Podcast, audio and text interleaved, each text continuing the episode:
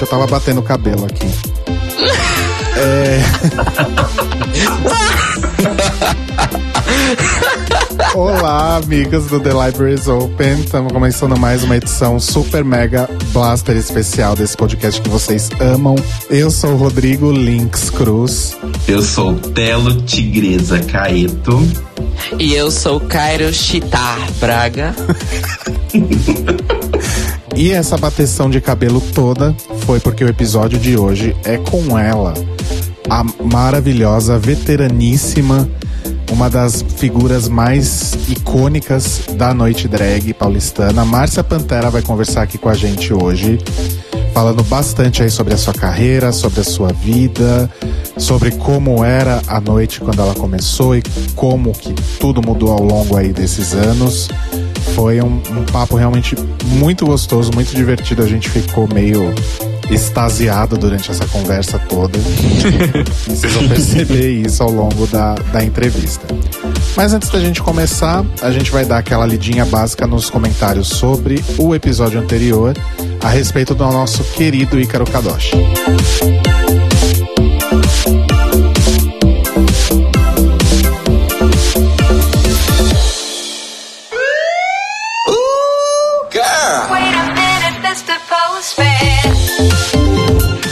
Começando hoje com o comentário do Adriano Gasoli, que deixou lá no nosso Mixcloud, que é mixcloud.com/barra The Libraries Open Podcast. Ele começa falando o seguinte: Caralho, vocês fizeram de novo. Provaram por A mais B que são um podcast queer com tudo o que continuava faltando nos demais, sem desmerecer nenhum dos demais, apenas constatando. O convidado e o assunto do podcast me deixaram com saudade de ir a shows, algo que eu não tinha muito tempo, pois, salvo as exceções, até a época em que eu frequentei à noite, não me lembro de nenhuma drag ou performer, menos ainda qualquer pessoa conhecida, com um discurso tão interessante, real, profundo e coerente como o do Ícaro. Sou daqueles que assistiu as primeiras partidas de futebol das drags na Universidade da Blue Space. Ainda sobre o Ícaro sensível, talentoso e poderoso em suas colocações. Eu diria que me converti ao culto, mesmo que não esteja mais frequentando a night. Mais uma vez, obrigado por mais um conteúdo novo e maravilhoso. Leia-se Steven Universe e Hedwig. Beijão para os três e sim, sou fã. Ah, obrigado, Adriano. Arrasou, adoro fãs, a louca. Amo fãs, quero mais fãs. Muito. a gente já tem muitos fãs, a gente não tá nem contando mais, porque assim, passou de 10. Eu ia falar que passou de 5, mas tá, tá bom. Bom, e na nossa fanpage lá do Facebook, né, que é o Libraries Open Podcast, a gente recebeu um inbox do Luiz Fernando Dias Tavares. Olá, meninos do The Libraries Open. Queria fazer um elogio duplo pelos podcasts da Hedwig e do Ícaro. De certa forma, os dois fazem sentido juntos, já que o Ícaro fez uma apresentação lindíssima e muito tocante de Origin of Love. Hedwig The Green chegou até mim através de um amigo do Rodrigo, o Thiago Jatobá. Ah, ah beijo, Thiago. Beijo, Thiago. Você não ouve, mas tudo bem. E desde, e desde então a trilha sonora do filme nunca saiu das minhas playlists. Desde o MP3 Palito até, graças ao bom 4G, o Spotify. Olha, vou mandar um boleto pro Spotify. Gostei tanto do filme e da mensagem libertadora dele que tatuei a cara metade de Orange of Love nas costas, que vi no momento em que estava me assumindo como uma mensagem de possibilidades e libertação. Adorei as teorias sobre o filme e acho que faz muito sentido Hedwig e Tommy serem facetas da mesma pessoa. A música que mais me emociona no fim das contas é Wicked Little Town, cantada no final é um soco no estômago e diz muito sobre como às vezes projetamos a culpa das coisas do mundo, quando na verdade fomos o veículo para que elas acontecessem. Sobre a mãe, acho que foi mais um ato de amor mesmo, pois em situações extremas os pais podem fazer o que for necessário para livrarem seus filhos de um contexto ruim. Eu quase vi a peça na Broadway, olha, inveja. Rica. Mas era a peça com Ty Dix. E ele confessa que cortou um pouquinho a vontade dele, porque ele queria ter visto com o John Cameron Mitchell. E conversando com o menino que vendia os tickets, que tinha visto todas as versões, ele disse que essa com o Ty não valia tanto a pena. Sobre Wicca, achei maravilhoso mostrar a perspectiva de um artista que busca referências completas para fazer suas apresentações. Já vi algumas apresentações dele aqui no Rio e acho fantástico como ele se envolve e mostra um ponto de vista relevante em cada apresentação, ao contrário de muitas drags novas que ou não aprenderam a coreografia por completo ou até a letra e ficam só andando de um lado para o outro e se jogam no split para compensar. Não só aqui, né, gente? O Paul mostrando pra gente que às vezes um split pode até te salvar, mas você continua sendo incompetente. As apresentações da Broadway dele foram espetaculares. Eu via do Rock Horror e da Rap dá para perceber a diferença quando alguém estuda o material e vai se apresentar e ensaia até o ponto de você não ver mais o 1, 2, 3, 4, vira, mexe, volta nos olhos do artista. Vocês estão de parabéns por trazerem temas que são relevantes e importantes para a comunidade, fugindo de um caminho óbvio ou sensacionalista. É o que essa nova geração mais precisa, de referências. Ai, que bom! Luiz, que você acha isso? Porque realmente quando a gente vai escolher as pautas, né? O que a gente mais pensa é justamente isso. Tipo, o que, que a gente pode trazer de interessante para as pessoas e que elas já não têm essa informação o tempo inteiro, sabe? Então, assim, a gente não quer trazer os mesmos temas com as mesmas pessoas que já estão em todos os outros podcasts queer, sabe? A gente acha que tem um trabalho interessante que a gente queria fazer realmente uma coisa que fosse diferente, fosse única, né? PS, fui ao show da Jinx Monsoon aqui no Rio de Meet. Ela foi uma fofa no Meet. Quando eu disse que meu nome era Fernando, ela começou a cantar a música do ABBA.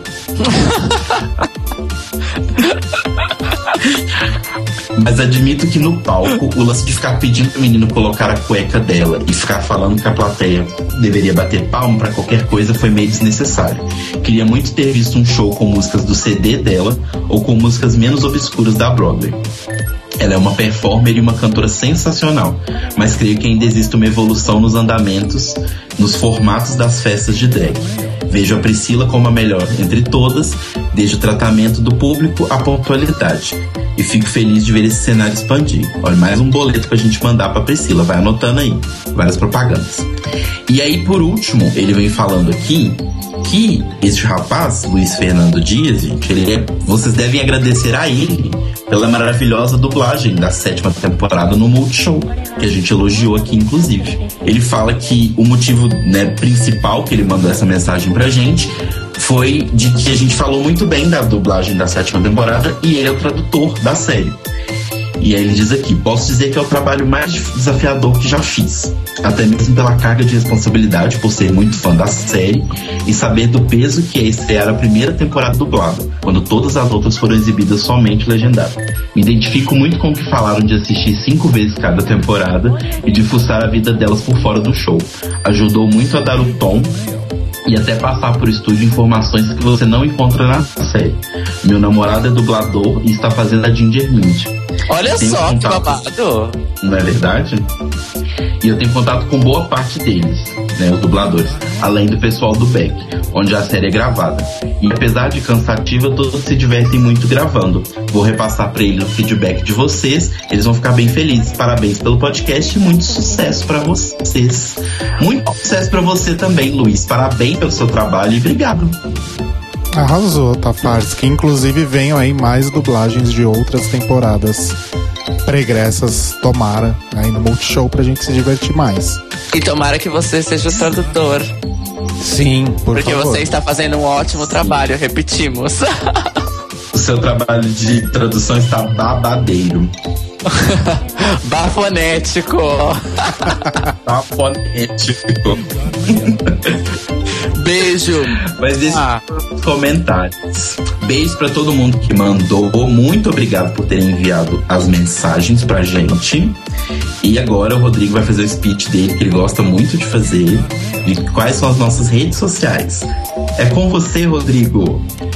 Bom, então façam como o Tafars, façam como o Adriano, mandem seus comentários sobre os episódios pro The Libraries Open Podcast, gmail.com, no nosso facebook.com barra The Libraries Open Podcast, no mixcloud.com barra The Libraries Open Podcast e também nos nossos posts lá no acoisatoda.com.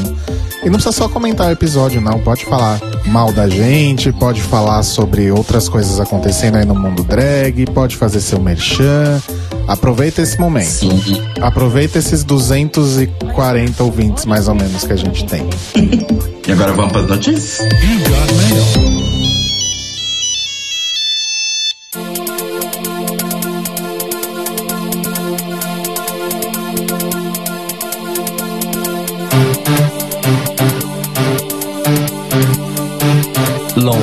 Lombardi News.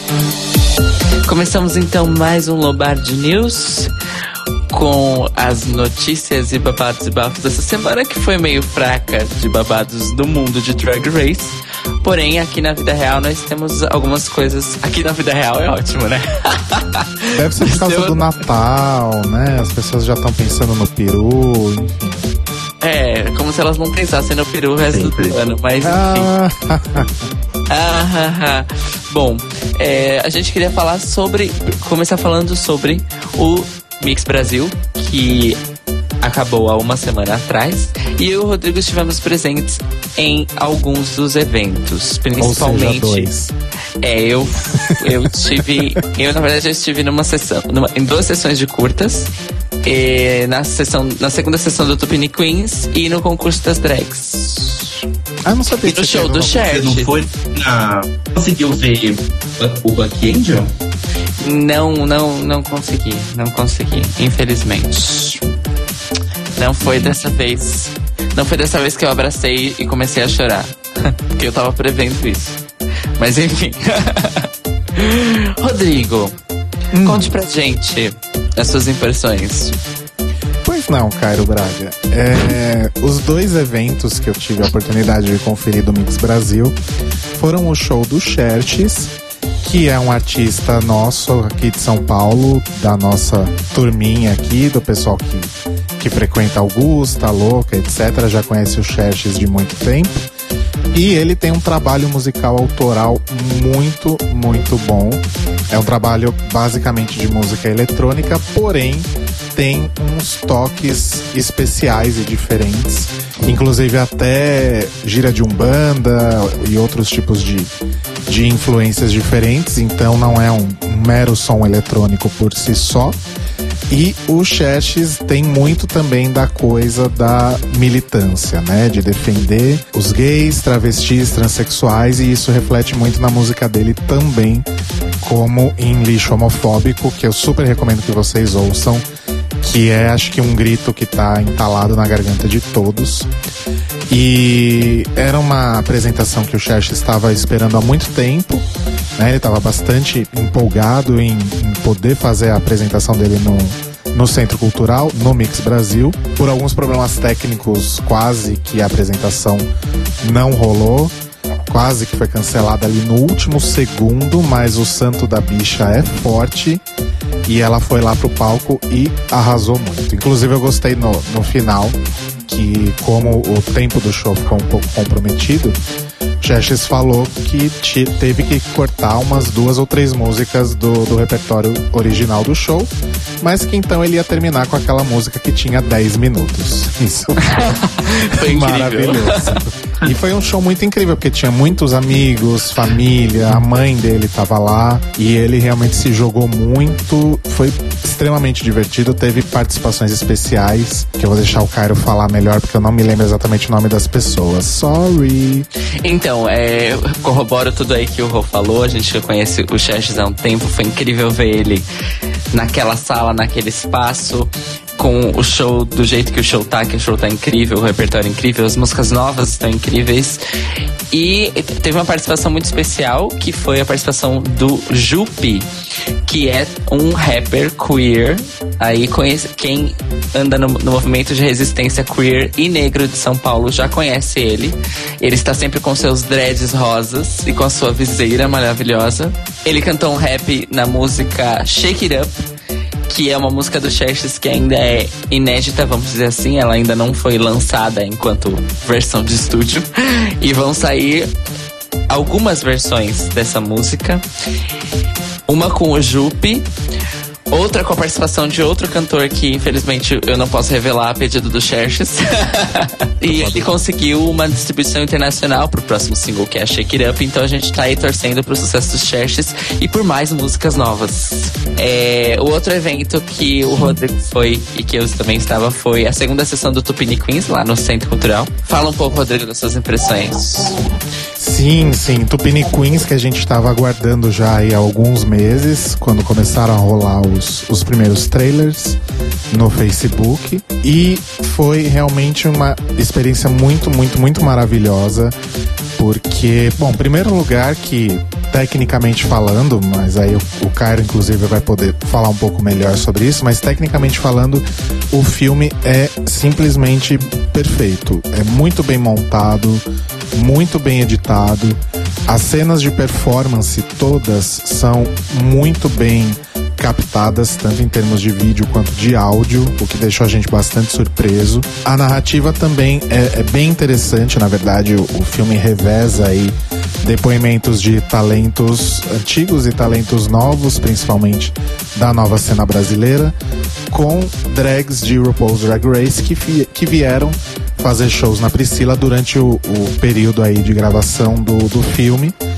E é legal ver é, esse contraponto, né? Ver as drags mais uh, veteranas em relação às mais novas que começaram há, há pouco tempo, ou outras que não são tão veteranas assim, mas que já têm um bom tempo aí de, de noite, como a Malona, por exemplo.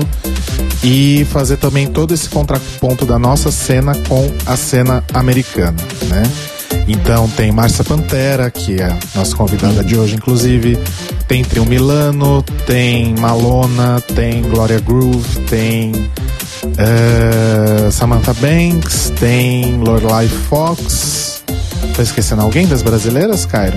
Tá, devo estar. Ícaro, né? E das oriundas aí de RuPaul's Drag Race, que foi justamente do período aí de que vieram para Priscila durante o período de gravação do filme. Temos Alaska, temos Shangela, temos Ador, Raja, que deu um, um depoimento incrível, acho que das americanas foi realmente o mais maravilhoso de todos. E também Milk, Latrice e enfim. Muita gente.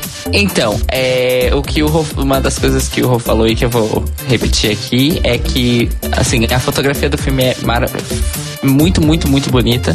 E o som, a gente só quer deixar claro assim, não é surpreendente, o som não é surpreendentemente bom, porque a gente esperava que ele fosse ruim, mas porque captação de documentário é o ó, gente. é o ó captação de documentário, ainda mais quando eles estavam, é, eles gravaram no meio das festas, com camarim, com um monte de ruído e, e, e barulho e tal. E tudo é, ficou muito, muito bem feito. Gostei muito do filme. Gostei muito da ousadia deles se, deles se jogarem no projeto de fazer um longa documentário sobre uma coisa que estava tão. É, tava acontecendo de uma forma tão. Vamos dizer assim explosiva, né? Não era uma coisa que ninguém podia prever necessariamente. E eles uhum. sacaram, tiveram a sacada de, de ir atrás e fazer esse filme, fizeram. Então, parabéns aí para João e equipe que arrasaram no filme. Eu já quero ver de novo, na real. Eu também. Adoro ver várias vezes essas coisas.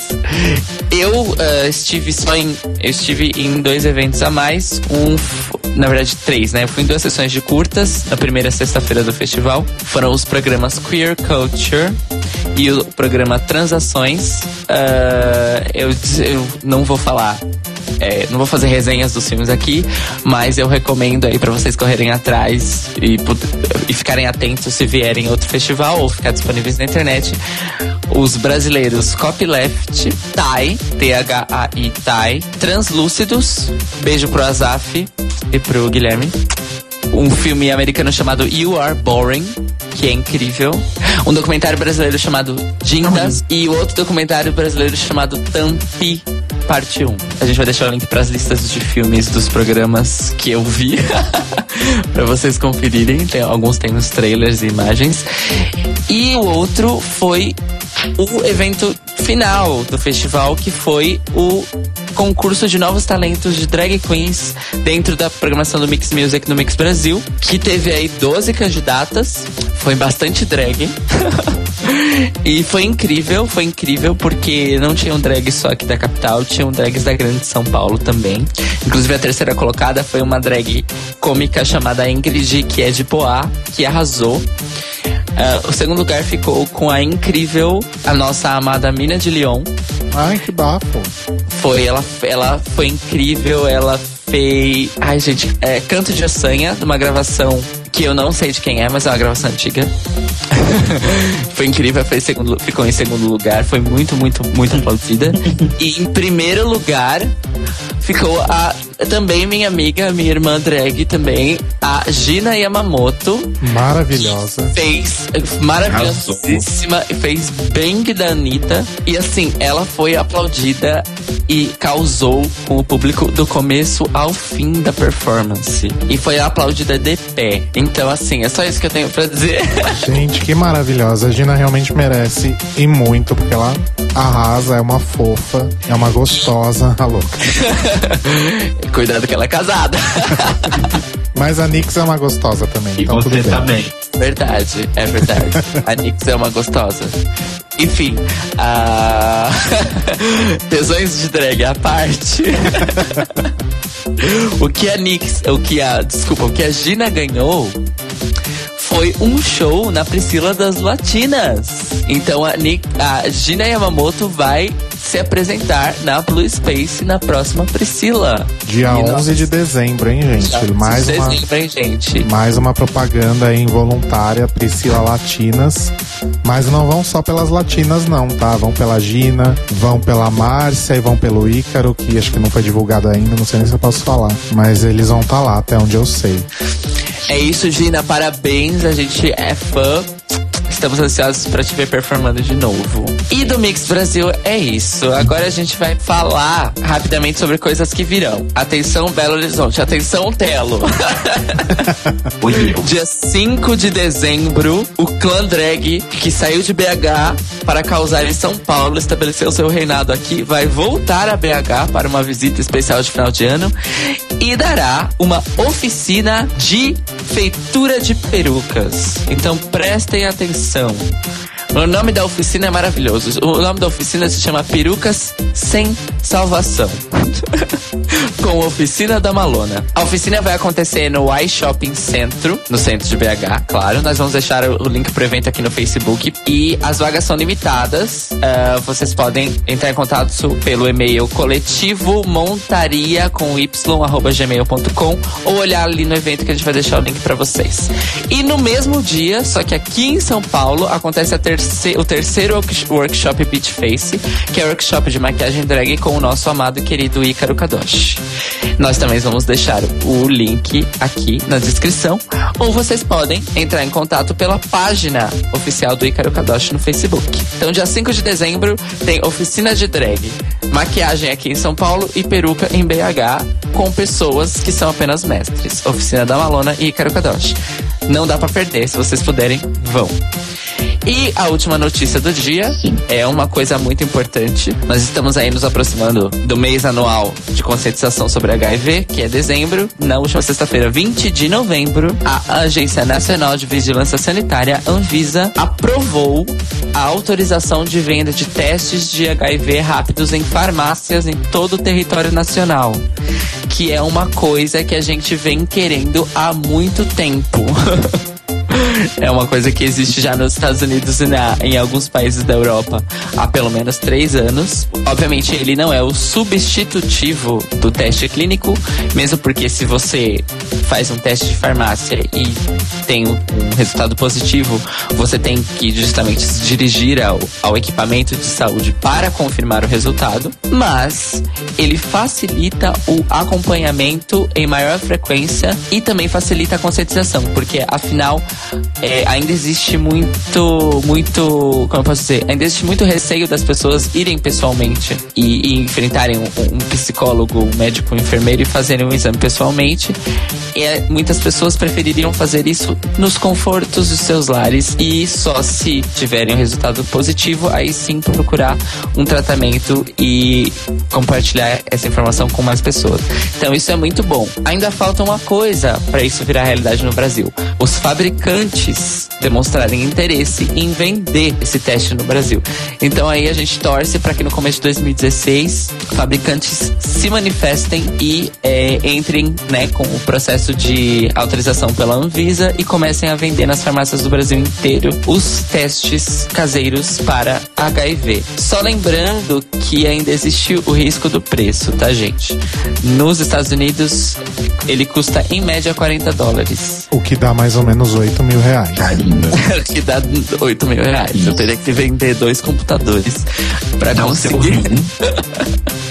Mas é a gente espera que, assim como todo o resto do equipamento de HIV e AIDS que a gente tem no Brasil, ele seja é, de fácil acesso, inclusive baixo custo. Porque gostaria de lembrar vocês que o teste de farmácia nos Estados Unidos custa 40 dólares, mas os Estados Unidos não tem um sistema público de saúde em que as pessoas que têm HIV tenham tratamento gratuito. Todo mundo que tem HIV nos Estados Unidos tem que pagar pelo seu tratamento. Ainda hoje.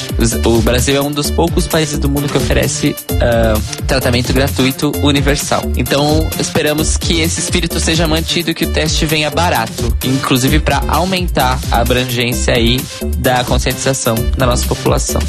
E é isso por hoje. Só lembrando que o fim de ano tá chegando e se você ainda não preparou sua viagem, você tem a ajuda da Fanaut LGBT Travel nesta difícil missão. Então, entra lá no fanaut.com.br e escolhe para onde você você vai viajar nesse Réveillon. Lembrando que lá na Flórida, todo final do ano, rola a festa de Réveillon Winner Circle com as vencedoras de RuPaul's Drag Race. Fica essa dicona para você que tem uns dólares para gastar. Vamos então, ô Márcia. Márcia, vem cá, mulher.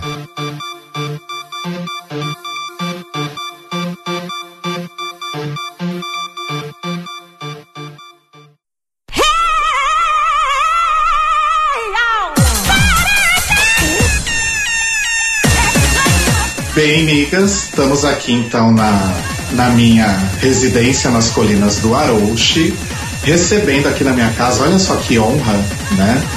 Uma pessoa maravilhosa, uma das maiores performers desse Brasil, com anos e anos e anos de noite. Tirar um pouquinho de anos 27, pra não parecer. É, 27. 27 pouquinho, né? 27 com carinha de 15. Acho que você entendeu tudo.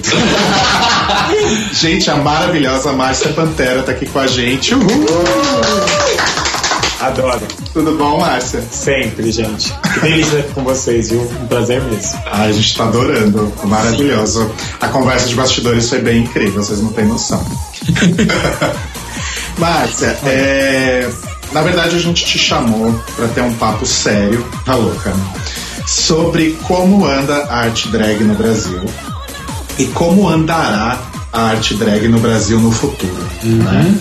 Então, assim, para falar um pouquinho do, do presente e do futuro, a gente queria voltar, na verdade, um pouquinho para o passado e a gente queria que você contasse para a gente um pouco de como que era quando você começou, como era ser uma drag queen, início de carreira, há 27 anos atrás. Ah, isso vai fazer voltar tudo isso? Ele, o outro acabou de falar que eu tenho cara de 15, mas acho que foi perto disso mesmo. É, eu conheci a noite, eu, eu era um atleta, eu jogava bola em Suzano. E quando eu conheci a Nosso Mundo, é, eu vi um show de uma, de, uma, de uma travesti chamada Marcinha. E eu me encantei com o que eu vi. E por alguns segundos é, aquilo se tornou meio. Não é lento, como fala? Smotion, também não é smotion. É, câmera lenta. Câmera lenta, exatamente. É, teve uns momentos que me parece eu ter visto ela em câmera lenta. Isso, é, bom, foi gente, foi uma coisa incrível assim. Eu amei ver a Marcinha. E eu falei, fechei os olhos e falei, nossa, eu gostaria de fazer exatamente isso. Passando os anos, virei modelo, atriz, né? Não, passando os anos, é, houve um concurso no nosso mundo onde eles queriam descobrir novos talentos. E foi muito legal, porque. Gente, muito legal de que você não sabia fazer nada. Eu sabia sambar. E eu não sabia maquiar, não tinha roupa de show, não tinha peruca, não tinha absolutamente nada. Eu morava em Suzano, jogava vôlei lá, estudava lá, não tinha tempo pra nada disso. Aí falei para um amigo meu que eu queria participar desse concurso. Uhum. Uma semana antes eh, desse concurso, subi, eu, eu, morava lá, eu subi, fiquei aqui na casa da minha mãe e peguei um vestido dela de lycra azul e peguei um maiô e coloquei em cima e cortei. E não sabia nada de estilista, de costurar, o que seja. Eu sabia costurar a mão, que eu via minha avó costurando. E nesse momento eu consegui fazer um maiô. É, de alguns pedaços eu fiz uma perneira, do outro eu fiz uma luva. E peruca não tinha. Quem me emprestou foi a Cheyenne Kreck, que hoje mora na Alemanha. E também me maquiou quando ela acabou de maquiar. Ela falou, viado, essa cara da Whitney Houston. falei, ah, bicho, eu tô passada. Mas mais ou menos assim. E esse é um pouquinho da história, tá? Uhum. E aí eu, eh, eu, eu, nem imaginava o que eu faria de, de música. Eu, eu, nem imaginava nada. Eu falei, gente, o que eu sei fazer é sambar. Então eu vou fazer um sambão, Simone, que é aquela música é ruim de segurar, uhum. né, né, né. Uhum. E eu fiz isso, teve algumas outras, e no final da noite eu, eu ganhei o concurso e a gente fazer já. É, boa pelo, né, piada? e aí no final da noite do concurso e tal, ele me convidou pra fazer parte do elenco da casa. Da Nosso Mundo já. Gente. E, é, assim, é, foi muito rápido né, que aconteceu na minha vida. E aí eu falei, é, eu não posso agora, porque eu jogo fôlego, tô final de campeonato, tô estudando, tem um monte de coisa, não dá pra mim agora. E aí, então tá bom, eu acho que foi eu não lembro assim, janeiro, fevereiro, eu não lembro, gente, não lembro. Aí não tava mais ah, conciliando, né? Uhum. Porque eu queria vir pra boate. Né? Eu não sabia nem como me montar. Eu só participei de um concurso, ganhei. E aí foi indo, foi indo tempo, foi indo tempo. Eu falei, quer saber? Vou me jogar. Eu no palco, é, é, eu, eu fazendo a minha apresentação no palco, é todas as pessoas me olhando, aquele momento pra mim, eu lembrei da Marcinha. Uhum. Então foi o momento que eu lembrei dela. Eu falei, gente, eu tô no palco que ela tá. Eu tô no camarim me maquiando onde ela tava se maquiando. Gente, é, foi uma coisa incrível, assim. Pra mim foi uma. Eu não vou achar as palavras agora, mas foi, acho que eu vou descrever como incrível mesmo. Aliás, saudosa Nostro Mundo. Né? Ah, é maravilhosa ali, se acharam muito. Ali eu tinha muitos talentos, muitos tinha Valkyria, tinha Desirê, são vários nomes. Tinha a Greta Star, tinha Marcinha, tinha a Raquelzinha, tinha é, a Georgia, tinha muita gente. Tinha a Condessa Dona, que fazia show. Uhum. Tinha a Makiba, uhum. tinha a Leia Show, tinha a Brígida. Nossa, agora dei que tudo. você nem lembrar de todos esses nomes agora. Tinha muita gente. E eu. É, é, ela já tinha um anos de trabalho. Sim. E eu tava ali começando, não sabia nem o que ia fazer. Bom, andando um pouquinho mais pra frente, eu lembro que quando eu comecei a fazer show, eu não fazia nada do que eu faço hoje, é claro que não. É, na verdade, naquela época eu não era drag queen, era transformistas e travestis. Uhum. Não existia drag queen, esse nome não existia. Isso veio dos Estados Unidos, aí com o Paul, acho que é meados de 90, talvez? Sim, 90, sim. 90 talvez. É, eu lembro que a minha mãe demorou pra começar a falar drag queen. Ela falava transformista. Transformista. Tanto que tinha aquele concurso de transformistas no, no Silvio Santos. Né? Tinha, mas então antes disso, gente, tinha Silvio Santos, mas também tinha o Bolinha. Verdade. Olha, tinha um Bolinha que era elas ou eles, eles ou elas, uma coisa assim. Que acho que é isso. Nossa, eu fiz muito bolinha. O bolinha me adorava. Jura? Nossa, Nossa, eu tenho vários vídeos. Eu não tenho comigo, eu tenho aos Eu não, eu não tenho muita coisa guardada. Assim é, muita coisa se perdeu, né? E a gente que ódio, porque eu tenho muita coisa. A, gente, a Thalia tem. A Thalia tem. Era, né? A Thalia tem. A Thalia também era do nosso mundo, né? A, a Thalia era segurança. É, a história da Thalia também é, é minha amiguíssima, amo a Thalia. E um pouquinho mais pra frente, eu lembro que eu comecei a fazer é, Shirley Whitney Houston, só cantoras antiguíssimas, é, Dana Summer, Johnny Warwick, Diana Ross. Então eu também entrei nessa linha delas, fazendo isso. Aí depois, com o tempo que a coisa foi mudando, o Zeca falou, nega, você é muito forte, você vai fazer é, Black Box, Inner City, não sei o que, toda essa linha. Mas isso depois. Bem antes eu fiz isso aí, toda essa linha. É, casacão de pele, que elas faziam, né? Só que diferente, porque eu era um corpo atlético, né? Eu jogava vôlei, tinha perna, tinha bunda, tinha barriga sequinha. Eu era um, negão forte, mas maquiado ficava até bonito. E você tá rindo, né, viado? Vai cair seu dente da frente, bicho. Se a gente conseguisse voltar pra trás, se o mundo pudesse voltar pra trás, ou o tempo voltar pra trás, aquela época era muito boa. Não se compara com hoje, não tem comparação. A gente vai chegar lá, tá, no hoje. Mas, nossa, era. As pessoas se amavam mais, curtiam mais, né, se beijavam mais. Hoje em dia, isso tudo se perdeu. Talvez Claro que o mundo, gente, o mundo gira, as coisas acontecem, a gente tá, todo mundo tem celular. Antigamente tinha um ou outro que tinha celular. Tinha uma bicha com celular, a bicha era milionária. A bicha com uma câmera, a bicha era viado com uma câmera, tava filmando. Porque a gente só via isso na TV, isso é a época mesmo de 90. É, 90. Aí o Zeca, que é o DJ, me falou, Márcio, olha, tem uma música pra te mostrar.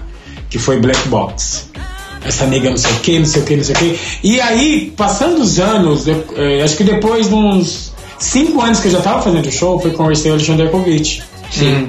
Né? Aí que entramos mais nessa aí que aí foi babado mesmo, que aí, porque tudo eu fazia. Tudo eu ganhava, eh, eu corria atrás de fazer algumas coisas, mas eu não, eu não tinha. E depois trabalhou, trabalhou eu e meu irmão com a Bia. A gente fazia, na verdade, a gente era as Paquitas.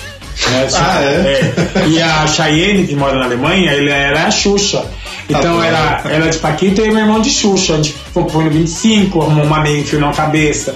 Aí montamos nossa peruca toda amarradinha, de cabelo rosa. O cabelo do meu irmão era até, até o ombro, eu fiz uma, uma peruca até a bunda. eu, já, eu sabia que era aquilo, era aquilo que eu queria fazer. Eu já estava fazendo aquilo.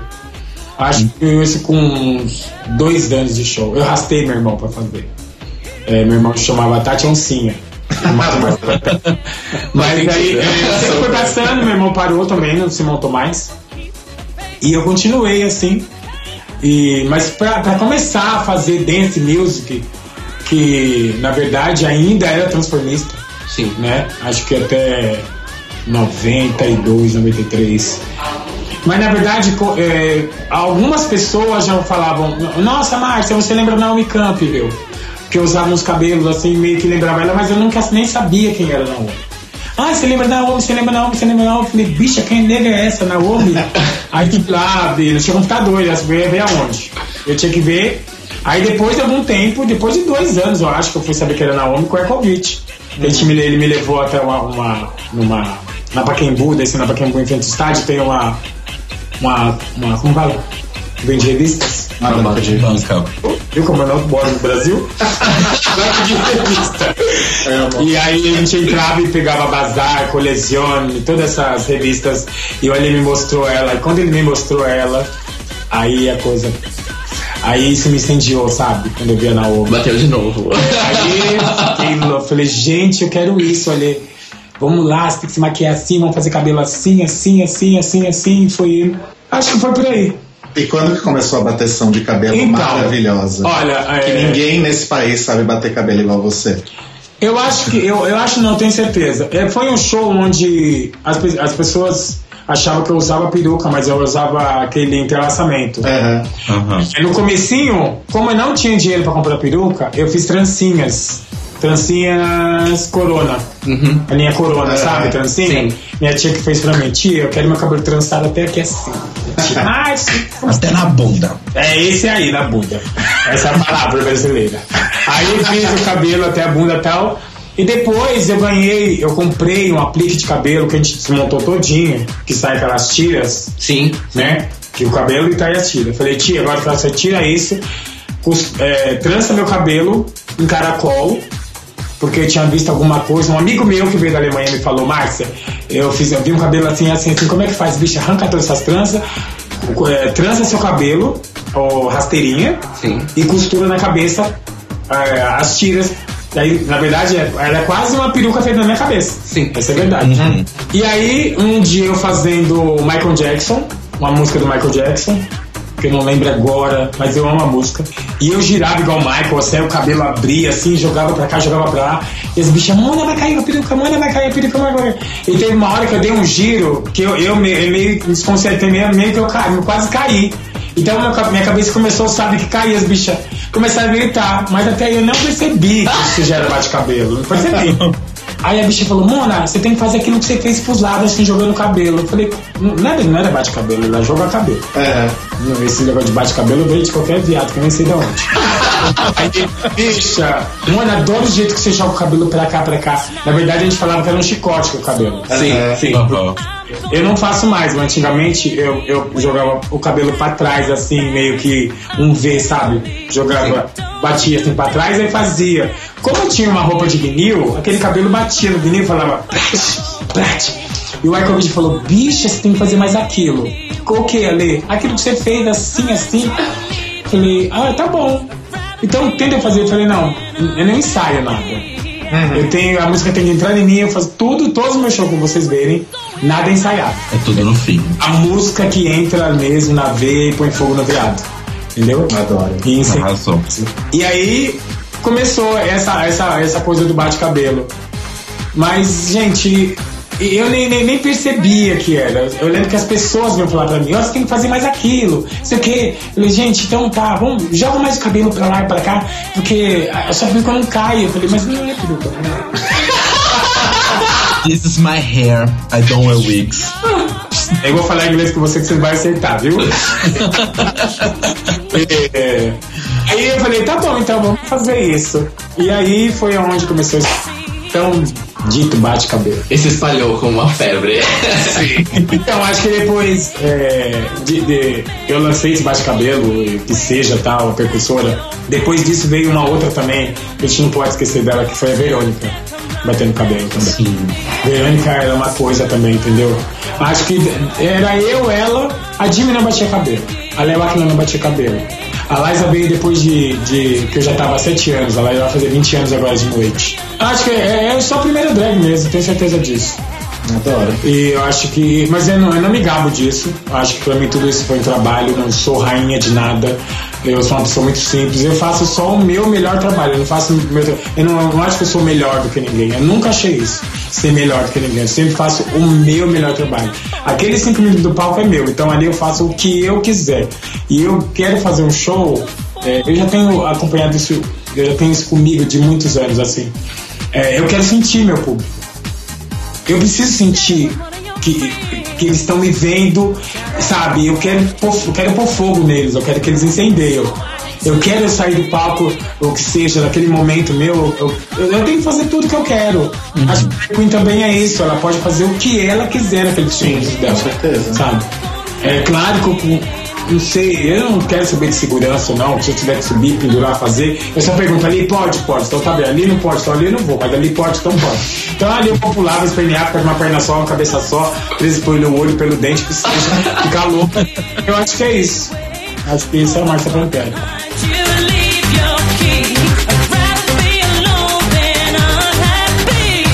Nesses 27 anos de carreira, qual você acha que é assim o momento em que você mais. Que assim, igual você falou, que você teve aquele tique, né? Quando você tava mais ou menos uns dois anos, você falou, não, é isso que eu quero fazer mesmo. E é isso, já fechou. Mas qual que foi o momento em que você mais se emocionou? Assim, qual que você acha que é, tipo, o momento da sua carreira? Se você tivesse que definir um só. Ai, bicho. É difícil, bicho. É, não faz pergunta aí, sp- speak up não, é viado. Tô lendo aqui speak up, olha que louco. Olha, o momento que eu mais me emocionei. Eu acho que todo momento da minha vida me emociona porque eu faço o que eu amo. Então, é, não é só entrar no palco e fazer show. Não, pra mim é entrar no palco e, e, e- e sentir, sabe? Eu faço o que eu amo e não sei te explicar em palavras. É difícil me explicar palavras. E até a emoção, qual a melhor emoção minha? Não sei, talvez quando eu fiz meu primeiro desfile com o Korkovic, talvez a primeira roupa que ele fez, talvez o, o, o cabelo mais bonito que eu tenha posto, talvez aquela pessoa que veio, aquele fã que veio me dar uma flor e chorou que me amava, talvez meu primeiro namorado, meu primeiro beijo, talvez. Tenho várias coisas, mas é o momento mais emocionante da minha vida, talvez é, de força. Eu não sei se vocês sabem também, eu passei por alguns momentos muito ruins. Eu passei alguns anos meio parado, assim, me meti com droga. Acho que eu não tenho problema nenhum em dizer isso, que eu acho que quando eu toco nesse assunto, eu vou ajudar alguém, talvez. Acho que a gente não pode ficar se é, a vida toda de modelo, a vida toda maravilhosa, a vida toda. É, tá bom, algumas têm a vida toda maravilhosa, mas assim como a gente teve aí a cantora Whitney Houston, que foi, porra, que você vê vídeo dela não sei de quando, que a nega é maravilhosa, uma super voz. Ela também se perdeu no caminho. A gente tem outras que se perderam, né? Tem a Amy que se perdeu. Então, é, é, essa coisa da droga é, é ruim de falar, é estranho de falar, é, mas isso acontece na vida de todo mundo. É, a, a droga, a pior droga que existe no mundo, talvez, é a chegada da bebida e ela é vendida no bar do lado. Exato. Quantos drogados, quantos, quantos é, fumantes, talvez, que morrem de câncer, que seja, mas e quantos, quantos alcoólatras, é, ah, desculpa, é, acabaram com suas famílias, ou, ou não acabaram com suas famílias, acabaram com sua família porque a família ama tanto o- o- a, a pessoa que não vai deixar ele se matar por causa da bebida e tenta sempre correr atrás da cidade de algum jeito. Hoje ele tem meu tio ainda, que ele ficou agora cinco meses sem, sem beber, mas voltou a beber. É, eu tenho tia minha que não aguenta ficar sem fumar 10 minutos. Eu tenho um irmão que faleceu é, por causa do- de droga. É, eu passei um momento muito ruim, muito ruim. É, fui no fundo do poço, cavei mais um pouco, caí mais um quilômetro pra dentro.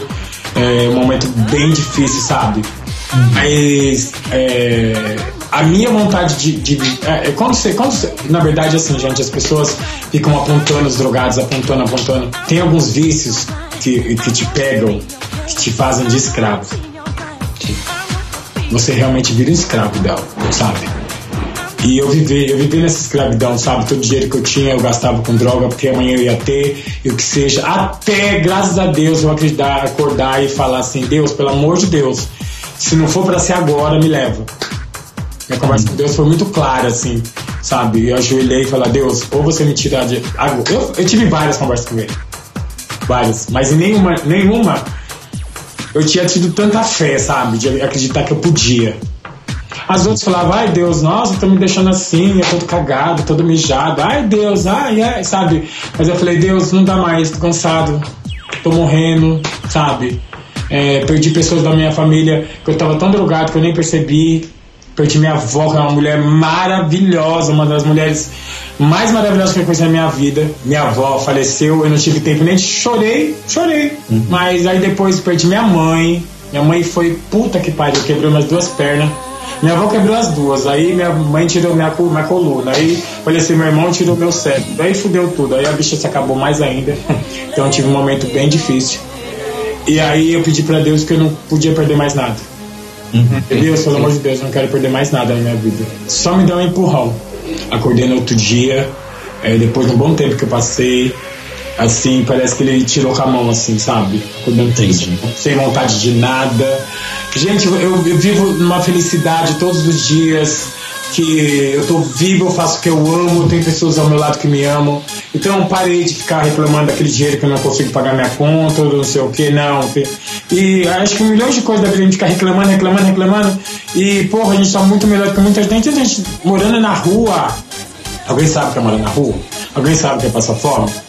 Algumas pessoas sabem. E nesse momento, a, a Márcia, né, na verdade, o seu alter ego, te ajudou também a, a sair disso? Essa é a melhor pergunta. Eu acho que quem me tirou desse fundo, desse poço, foi a Márcia. Eu tenho quase certeza disso. Porque eu vi o final da Verônica, eu vi o final de algumas outras, e eu falei, gente, o final da Márcia Pantera não é esse. E não era só o final da Márcia, né? Tinha o Márcio por trás disso também. Sim, claro. Porra, tava- o Márcio tava, tava descrente de tudo, não acreditava em mais nada. Porque a droga fez isso comigo. O que a droga fez comigo, é, que faz com milhões de gente, é, é- é, Gente, é tudo mentira, mas é muito verdade. É muito real. Parece que tudo aquilo que tá acontecendo é verdade, mas é mentira. É, eu deixava almoço na minha casa de domingo que era. Gente, sabe aquele almoço de família e quando a bicha chega, começa todo o fubá? Sim. Sabe quando você chega, né, que a sua família te ama e gosta de você como você é, você chega e fala, ele chegou, agora sim, gente. Som, vamos, vamos fazer o fubá. Gente, eu perdi vários almoços me dei na minha casa. Vários, onde eu só passava, ia pro meu quarto, pegava um dinheiro da caixinha, da minha caixinha e ia ficar doido mais dois dias. Domingo foi embora, segunda foi embora, terça foi embora, ter quarto foi embora. Quando eu tinha que ficar, meu dia tava acabando, tava show de novo. Já tinha vendido a metade das minhas coisas, já tava quase sem nada. Foi, olha, gente, a fase da minha vida, essa fase, não, sabe? Mas eu não tenho problema algum em dizer isso. Porque eu tô limpo disso. E ainda bem que tudo passou e você tá aqui. Graças a Deus, não, vivo Graças a Deus. forte e maravilhosa cada vez que eu me. Maravilhosa. Ai, meu mais. Foi no show aí da The Week do Rio do- desse ano que o cara ali é a vida dos viados. Não, e você passa isso pra gente. Eu sempre lembro a primeira vez que eu vi Márcia pessoalmente, que foi na padaria perto da casa aí do Rodrigo, no Aroche. Foi aqui na Gemel, aí na Gemel. Eu tava montada. Eu tava montado. Não, estava eu na padaria, entra Márcia com Hidra e Musa, completamente gatíssimas as três. Ah, eu lembro, lembro. Foi agora, há pouco tempo. Faz pouco. Foi. Aham. Aí, e eu já tinha ouvido falar de você, eu só não nunca tinha tido a oportunidade de ver o seu show. E aí eu cutuquei o Rodrigo e falei, é a Márcia? Aí ele, é, ela tá sempre por aqui. Tipo, ah, ela é nova, tá sempre aqui. E aí eu ficava com uma cara meio tipo, aí eu falei com ele, será que eu vou lá falar com ela? Será que eu, tipo, será que eu não vou estar incomodando porque ela tá, sei lá, comprando um pão e eu tô Ai, sendo você chato? Coitada, comprou um pão, comprando meu lanche, viado, comprando pão da porra. Comprando croissant, viado, ó. Você foi lento, devia ter chegado até mim, sem problema nenhum. Eu devia. Mas assim, mas a gente Saiu de trabalho, ela tava moto, descendo Augusta. Ela não deve. Mas, porque ela deve descer Augusta de moto. Ai, isso que eu queria. Sempre. Só dou um braço só. Chega aquele mulherão com um sorriso e você fala, meu Deus, o que, que eu faço? O que, que eu faço? O que, que eu faço? Devia ter ido falar com você. É, acho que eu falo isso pra maioria dos meus fãs. Ah, eu tenho muito fã que. Ah, eu queria tirar uma foto com você, queria chegar perto de você, que não sei o que. Oxe, não chegou por quê, bicho? Tá louca? Porque esse, olha, gente, eu, eu não tenho problema nenhum em alguém que eu gosto muito chegar e falar, adoro você, adoro seu show. Eu, eu, eu, eu também sou fã. Sim, eu também. é, a- a- eu, eu gosto muito da Dani Coach, da Stiperella, da Liza, da Alexa Twister. Puta que pariu, viado do caralho. Ela é muito babada. Viado do caralho define. Do ré também, boca de se fuder, entendeu? Essas bichas que eu, é, as bichas que eu curto também, que eu gosto, que eu gosto de ver show, e acabou o show delas, pode perguntar pra elas, eu corro lá no camarim e falar, bicha, hoje você botou pra fuder. Ah, Que é o nosso universo, a gente tem que levantar assim uma astral da outra e dizer pra ela que foi bom, entendeu? Sim, claro. Eu Acho que é isso. Mas se fudeu, bicha do falou oi, mas tô aqui. Teremos outras oportunidades. Arrasou. Mas você, fala- você falou vários nomes antes, vários nomes agora. Aí eu vou te fazer uma pergunta que não sei se é fácil ou difícil, você vai me dizer. Por favor. Em- é, na verdade são duas perguntas, não é, não é, um- não é uma. São Vai devagar que meu inglês Então é tá. em português, né, viado? Das veteranas, Tá. das veteranas, das que são as suas colegas ou que não são as suas colegas, que você conhece de perto ou de longe, qual delas você considera não só uma amiga, uma boa artista, mas você se inspira? Ainda hoje. Sim. Eu acho que a inspiração, a minha inspiração, eu me vejo. Das antigas ainda vai ser a Marcinha. Ela vai ser a minha eterna inspiração. Eu amo aquela nega, mesmo já gritei com ela umas vezes, ela já gritou comigo, mas eu continuo amando ela do mesmo jeito, porque as pessoas que me conhecem, é, desses 27 anos de noite, eu nunca bati na cara de ninguém.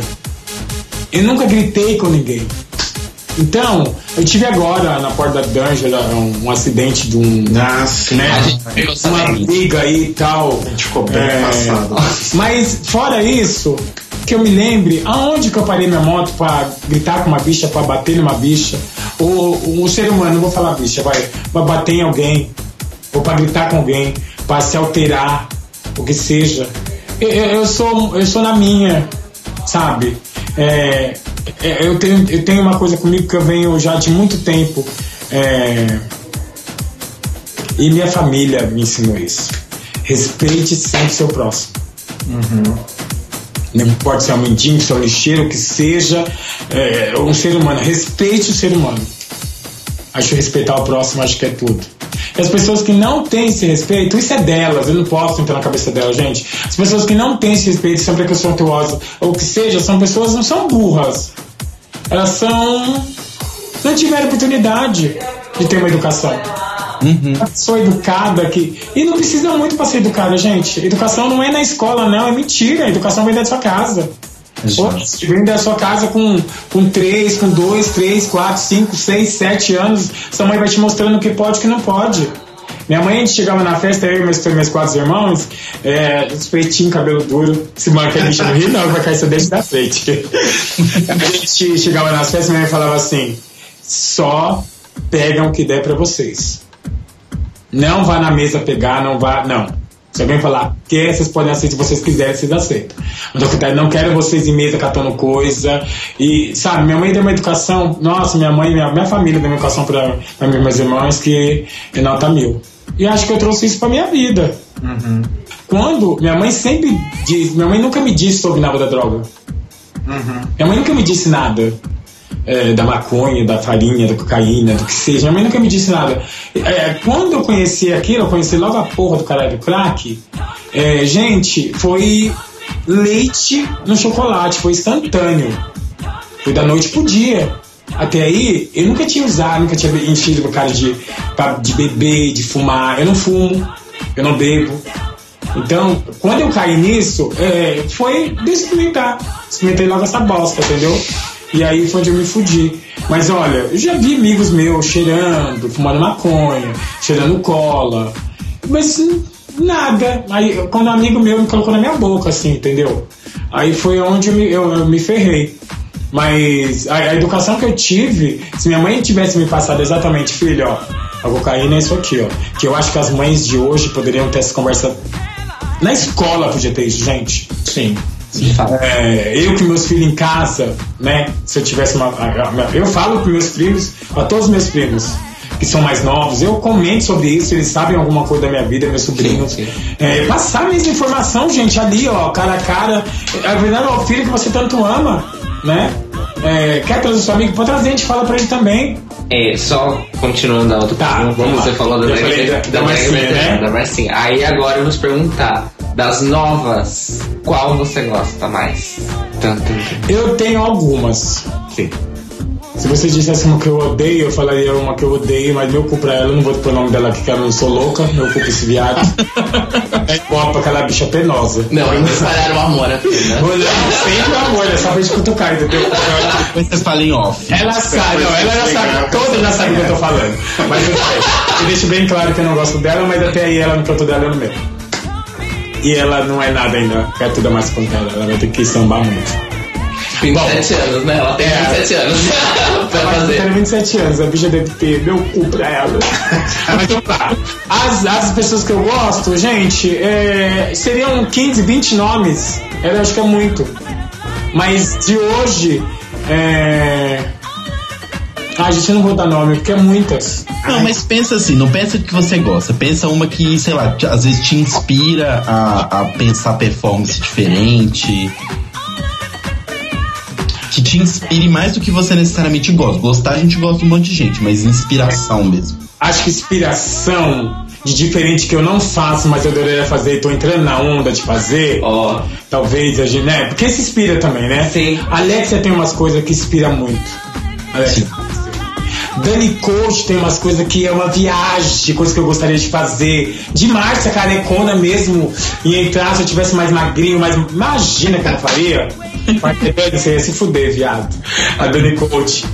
Alexia Dani Coach. Eu gosto muito, muito do bate-cabelo da SP. Ela acho ela uma imagem bem forte. É, ela arrasou, ela veio numa imagem de bate-cabelo, mas ela não tem só bate-cabelo, ela tem um, um corpo bonito, uma dublagem bonita. E na verdade, gente, eu, não- eu- a única coisa que eu não gosto muito, mas que é, é- aí sou eu que não gosto, e tem outras pessoas que gostam, mas eu acho que tudo é, é muito bate-cabelo. É, Eu já sei o que vai acontecer. Ela vai entrar com uma capa, com uma touca, uma cabeça e uma, um- cheio de pena e vai começar a tirar, tirar, tirar, tirar e daqui a pouco começa a bater cabelo. Eu acho que é isso. Mas das minhas inspirações de hoje, é, gente, não estou falando mal de ninguém, pelo amor de Deus, estou falando o que eu acho, tá? Cada um acha uma coisa. Pra minha inspiração é Alexa Twister, Dani Coach, Yuri Mix, que parou agora há um tempo pra um tempo. A Yuri é maravilhosa, vocês não têm noção, era um bailarino que, nossa. Quem mais, gente? Mais uma pra gente. Amo a Laila Ken. Acho que é dentro disso. Gosto muito da Liza também.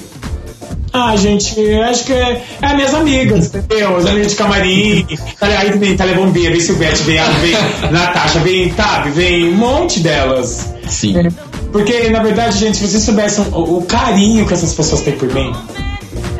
Sabe quando você sabe que a pessoa te ama de verdade? Sabe? É, eu sei disso delas, porque elas, elas me. Quando eu saio do palco, elas me mostram, elas me falam palavras que, que me deixam mais ainda. E eu vendo a Márcia, isso me inspira muito mais.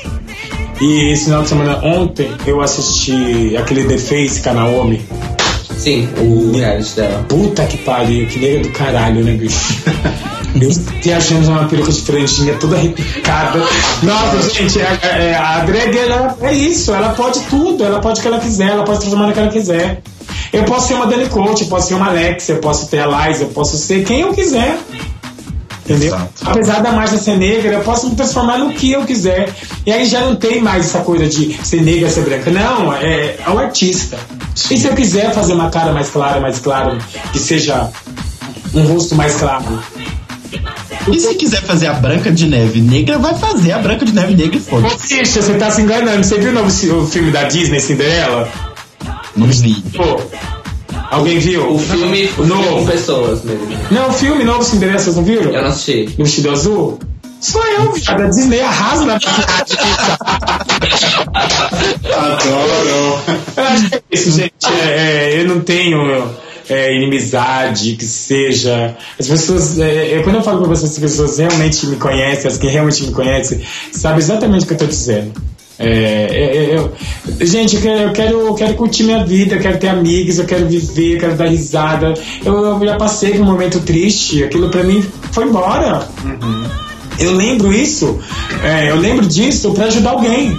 Que alguém que vê, vai escutar isso aqui, porra, olha, é, olha só, eu tô nessa porra. É o lance de Quer vi- saber? viver olha, se a contar a Márcia história. conseguiu, por que eu não consigo? Exato. Sabe?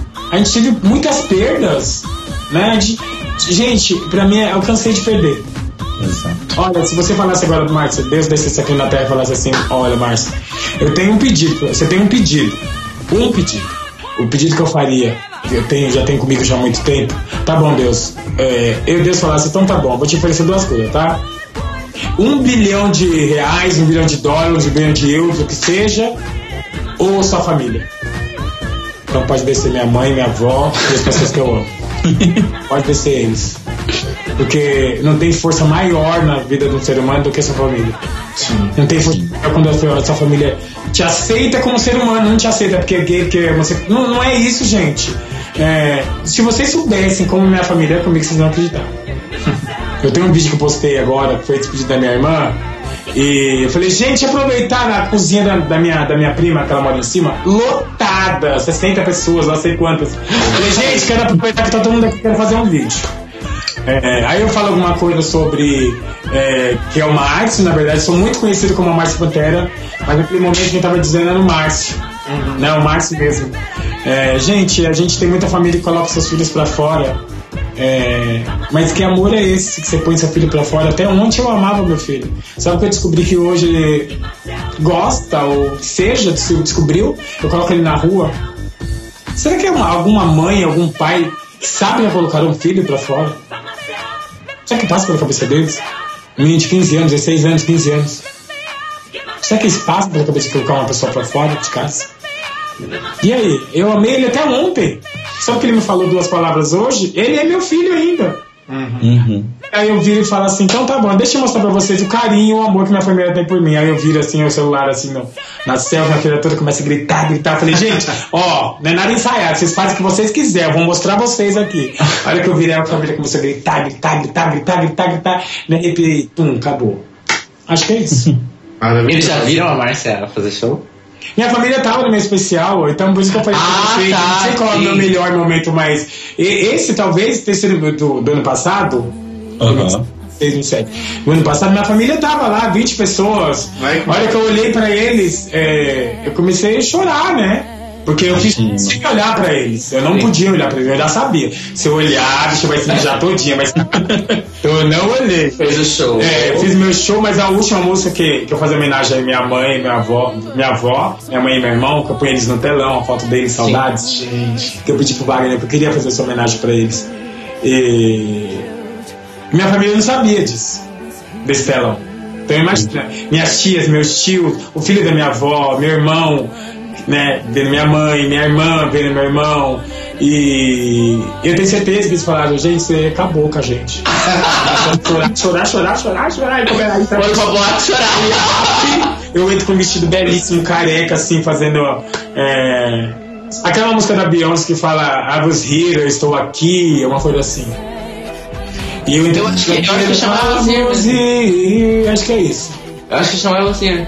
É, né? Eu acho que, eu acho que esse é realmente o nome. Ah lá, olha estamos, viado. Não, não, mas eu acho que é assim. Eu acho que é assim. Não, mas acho que é parte disso. E aí, é, no final, não olhei pra eles, não olho pra eles. Aí no final, é, tem uma cena bem forte que eu faço, eu ainda estou aqui mesmo. Que eu olho pra eles, eles. Né? Aí, desabei, já desabei. É que vai. Você... Mas foi a maior.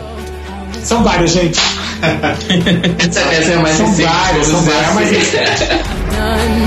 was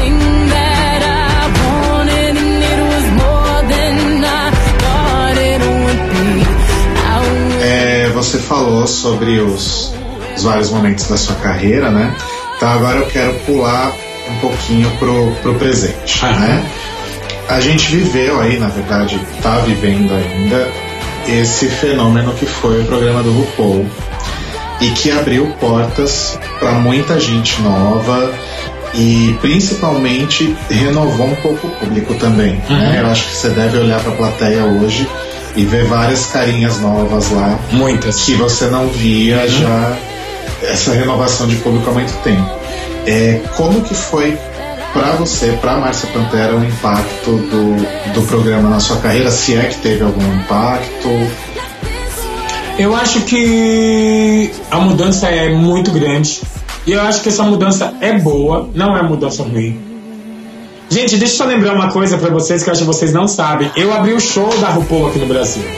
Gente, Do Olímpia? No Olímpia eu abri o show dela. Mulher. A gente, já. então, a gente sabia que tinham tido drags brasileiras no show. Mas a gente não sabia qual era a Não, situação. tinha, não teve drags brasileiros, teve Massa Pantera. Gente, foi eu. Então, é, sentido. a inspiração, a inspiração que a traz para drag, para as drags mundiais, no mundo, gente.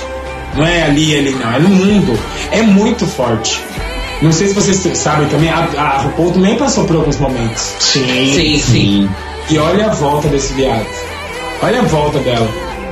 E aí a gente não pode esquecer também que lá fora elas têm muito mais patrocínio. O que, que- o que, o que a imagem que, a gente, que elas passam pra gente é que as portas lá são todas abertas. Tá, deve ter. ter- Tá, tá. Sim. Mas é, antes de eu ter preconceito, eu vou vender meu produto. Deixa eu ver se eu, quero uma modelo ou se eu quero uma drag. Deixa eu ver hoje o que está acontecendo no mundo. Deixa eu ver hoje o que está que tá dando ibope que seja. Aí eu acho que esse da RuPaul, gente, pra mim mudou minha vida. Talvez muito pouco. Agora, porque na verdade esse público que, que tá almoçando, jantando e, e tomando café do, da RuPaul, tá conhecendo as americanas. Esse público não conhece muito a- o- a- as drags brasileiras. Exatamente. Tanto quando eu fiz a primeira vez que eu fiz a, a, a, a festa Priscila, né? Nossa festa Priscila, que traz, que traz as drags americanas, é, o público foi ao delírio comigo. Eu derrubei a Blue Space. Eu tenho certeza disso. Você sempre derruba a Blue Space. Graças a Deus. E aí, digo pra vocês que, que show é melhor que o delas. A gente se maquia melhor que elas. Não, gente, é, a gente tem que aprender com o próximo. Acho que aí entra também o respeito básico, eu falo sempre. É, a gente olha a maquiagem delas, porra, a maquiagem tão limpa, tão bonita. Tá bom que elas podem, que elas têm lá MAC, vamos falar do meu cu, que tem MAC, que tem Creolan, que tem, que tem, que tem, que tem. Que pra gente, pra chegar aqui, chega num preço triplicado. Entendeu? A gente comprar uma base, uma coisa de lá, ou a gente tem amigos que traz. Minha, maqui, minha maquiagem melhorou muito, eu tenho um amigo que tá mandando pra mim sempre coisas. Sim. Né? Aí eu tô vendo realmente a diferença disso pra pele mesmo, pra, pra tudo. Gente, eu acho que isso só vai ajudar. Não acho que, vai, não acho que é pra piorar nada. Acho que elas tão, não estão invadindo também nosso espaço, não. Elas estão trazendo pra gente o que, o que é de mais que é, que é de bonito. É. Se a porta, se a, se a- se a gente conseguir alguém que leva a gente pra lá, para elas poderem conhecer a gente também. Sim. Porque tudo que é americano é melhor. O que a gente mais escuta é isso. Meu tênis americano é melhor, viado. Meu, meu, minha bebida americana é melhor. Meu cabelo americano é melhor, minha peruca é melhor, tudo é melhor. A gente tem muita coisa boa aqui, sabe? Mas aí não abre os patrocínios, não abre as portas. A Silvete fez um reality agora dela lá, o. Academia. A Academia de Drags. Meu, podia, a Silvete é uma apresentadora boca de se fuder, a bicha. A bicha, gente, ela, mesmo é, alguma coisa que. Ela é muito boa. Mas cadê nossos patrocinadores? Cadê as boates inteligentes de patrocinar? Gente, vamos lá, vamos, ó. São 15 boates, cada uma dá 2 mil, 3 mil, 4 mil, quanto puder. Isso não é nada pra eles, meu. Me desculpe falar que, é muito, não é. Que cada um desse um pouquinho, sabe? E se tiver, tipo, vamos investir. Gente, olha o tanto de estilista que a gente tem no Brasil. Sim. Olha o tanto de maquiador que a gente tem cabeleireiro. Por que não vai chegar, nosso reality não vai chegar nunca ao pé do RuPaul Drag Racer? Sabe por quê? Porque lá eles investem. Uhum. Lá eles vão buscar em cada lugar. Vamos fazer aqui, ó. Aqui em São Paulo vai ter, vai ter um, vai sair duas daqui de São Paulo. Então tá bom. Bicho, vai, fazer, vai ter fila até no autódromo de Interlagos, daqui, daqui do centro até lá, de drag querendo participar disso. Exatamente. Cada estado vai fazer por onde para mandar a sua melhor drag. E aí fazer o nosso, entendeu? Eu, eu- gente, eu acho que é, até um tempo atrás eu, eu tava pensando meio estranho, mas eu acho que isso só vai ajudar. Porque é, o que eu tô. É meu. É, meu- talvez meus fãs triplicaram agora. Talvez, não tenho certeza disso, eu não sei. Eu sou uma pessoa tão simples que é, eu, eu saio da minha casa para ir até o bar, eu vou de bermuda e descalço. Né? Não tem essa confusão. É claro que é, você vê com o tempo você começa, não, vou me arrumar melhorzinho, porque, né, entendeu? Chega lá, a bicha, ai, aquele viado, ui, e Havaiana, ai, não. Mas aí é outra história. Mas, gente, eu acho que só veio ajudar. Acho que só veio a crescer mesmo. E, a, e tomara que elas venham mesmo, invade mesmo e traz essa cultura e mostre que é. Que só assim o brasileiro vai ter a noção do que é a drag queen artista. Sim. Sim. Da arte que a gente tem. Da arte tão rica e tão bonita que a gente tem pra mostrar. E tem uma coisa, né? no- no- a- o, o que a gente percebe da, da Priscila desde o começo é colocar tipo, o chamariz da drag gringa e aí colocam várias brasileiras pra fazer show e o público tá conhecendo, principalmente as pessoas mais novas. Ó, As, chamariz- as novinhas. Os chamariz que eles trazem, eles não estão errando, eles estão certos. Vou te falar, qualquer uma vez que você de lá vai lotar boate. Sim. Não qualquer uma, tá? A gente tem uma lista aí com sete temporadas com. Dois mil viados. Dois mil viados. Aí vai trazer uma, o chamariz. Mas eu te dizer que, olha, a Bianca deu. A, a atriz foi uma coisa, Bi. É, teve outra. É, eu vi ela a no- Sanji eu lá vi ela foi, no palco. foi, foi maravilhosa. Eu tô falando de levantar o público, de levantar. Sim. De você A Latrice levanta muito. Puta que pariu, você entendeu? Teve outras que eu falei, porra. Ih, foi, essa, foi essa palavra que saiu da minha boca. Não, eu nem saiu merda que não, teve, não tive força. Você falou da Bianca, uma coisa que a gente viu é que a Bianca te adorou. Não, e ela no camarim foi num carinho. Gente, ela me pediu meu endereço pra mandar peruca, mandar não sei o que, mandar não sei o que. Sabe, de um carinho imenso. Legal, não só porque ele vai mandar presente. Eu não mandei o endereço. Primeiro que eu não escrevo bem inglês. Fica quieta, bicha, vai cair seu dente da frente.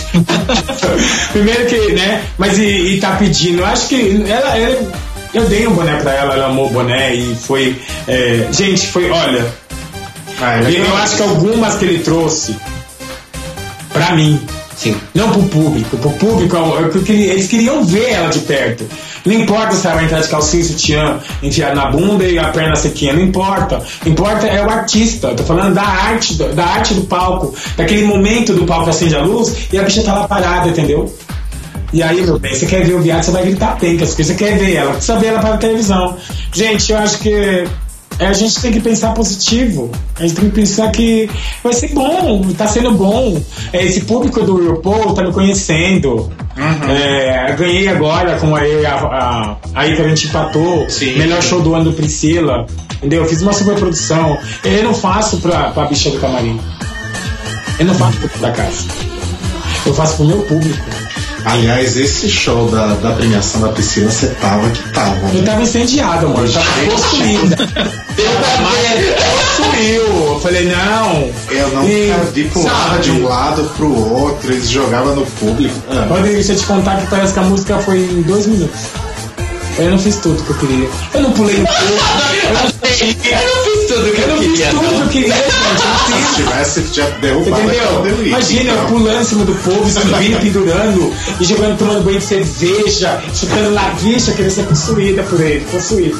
Mas eu acho, gente, é, esse público já me conhece, já tá, não já me conhece, porque esse público é muito grande. Mas já. Márcia Pantera. Ah, aquela negona que bate cabelo, que aquela é, entendeu? Já estão, já, já estão lá jogando lá Márcia Pantera no Google, já aparece a bicha. Prá. Tá legal. Aliás, falando em jogar Marcia Pantera no Google, é, a Blue Space percebeu cedo que era importante filmar as performances. Então, se vocês jogarem Marcia Pantera Blue Space no YouTube, vai vir uma caralhada de vídeos. Você entendeu? Eu acho, eu, acho que eles, eu acho que eles têm os últimos 10 anos da Blue. Tipo, os últimos 10 anos de Isso. performance no YouTube. Gente, é tipo dias e dias de performance pra assistir. Fica essa dica aí. E na verdade, eu sou uma drag da Blue que. É isso, palavras do Victor, né? Ele disse pra mim, eu, eu, eu acho que é bem isso mesmo. Eu sou uma imagem muito forte. É, mas eu queria ser uma imagem muito forte, eu queria ser mais gasta. Mais gasta assim, eu queria estar mais na boate. Eu tenho condições para estar mais, para estar. Talvez, é, há anos atrás, é, eu fazia Blue sábado e domingo. E agora eu tô na Blue uma vez por mês, duas. Mas eu prefiro assim. Porque esse dia, esse é o último dia, que eu- esse único dia que eu tô, eu vou pra fuder tudo. Não vou pra brincar. Vou mostrar o meu trabalho e o que eu amo fazer. Ele é um, é um palco, não tô desfazendo de nenhum outro que eu danço em todos os lugares. Mas é um palco ali que você. Hora que a- só acende a luz, viado. Pra mim é uma história. Eu tenho uma história, né? Eu tenho 20 anos de Blue Space. E tenho 15 anos de Dungeon. E tenho não sei quanto na Freedom. E tenho ó, algum tempo na Túnel. E tinha aqui a, a Sensation, antes era a Planet. Então eu tô em todas, entendeu? E eu gosto de e, e meu trabalho não é o melhor, eu não faço o meu melhor trabalho só na Blue.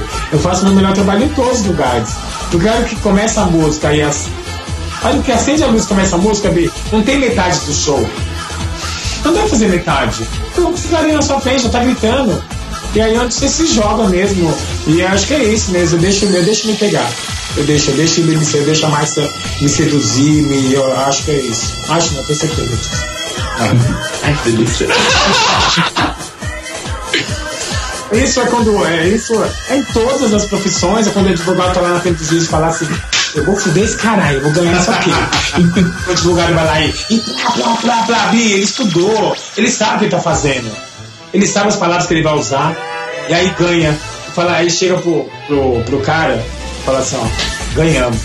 Vixe, eu sou trança e amarra aqui. Não é? E o lixeiro que trabalha também, que passa na rua, na minha rua tem um lixeiro que passa cantando, meu cantando, feliz da vida, catando lixo ele dá latão. Eu falo, nossa, fui feliz hoje, eu falo, sempre. E eu uso isso há muito tempo, o Mafra falava isso. E aí, Bi, tudo bem com você? Sempre, meu bem, sempre. E agora eu falo sempre que possível. Entendeu?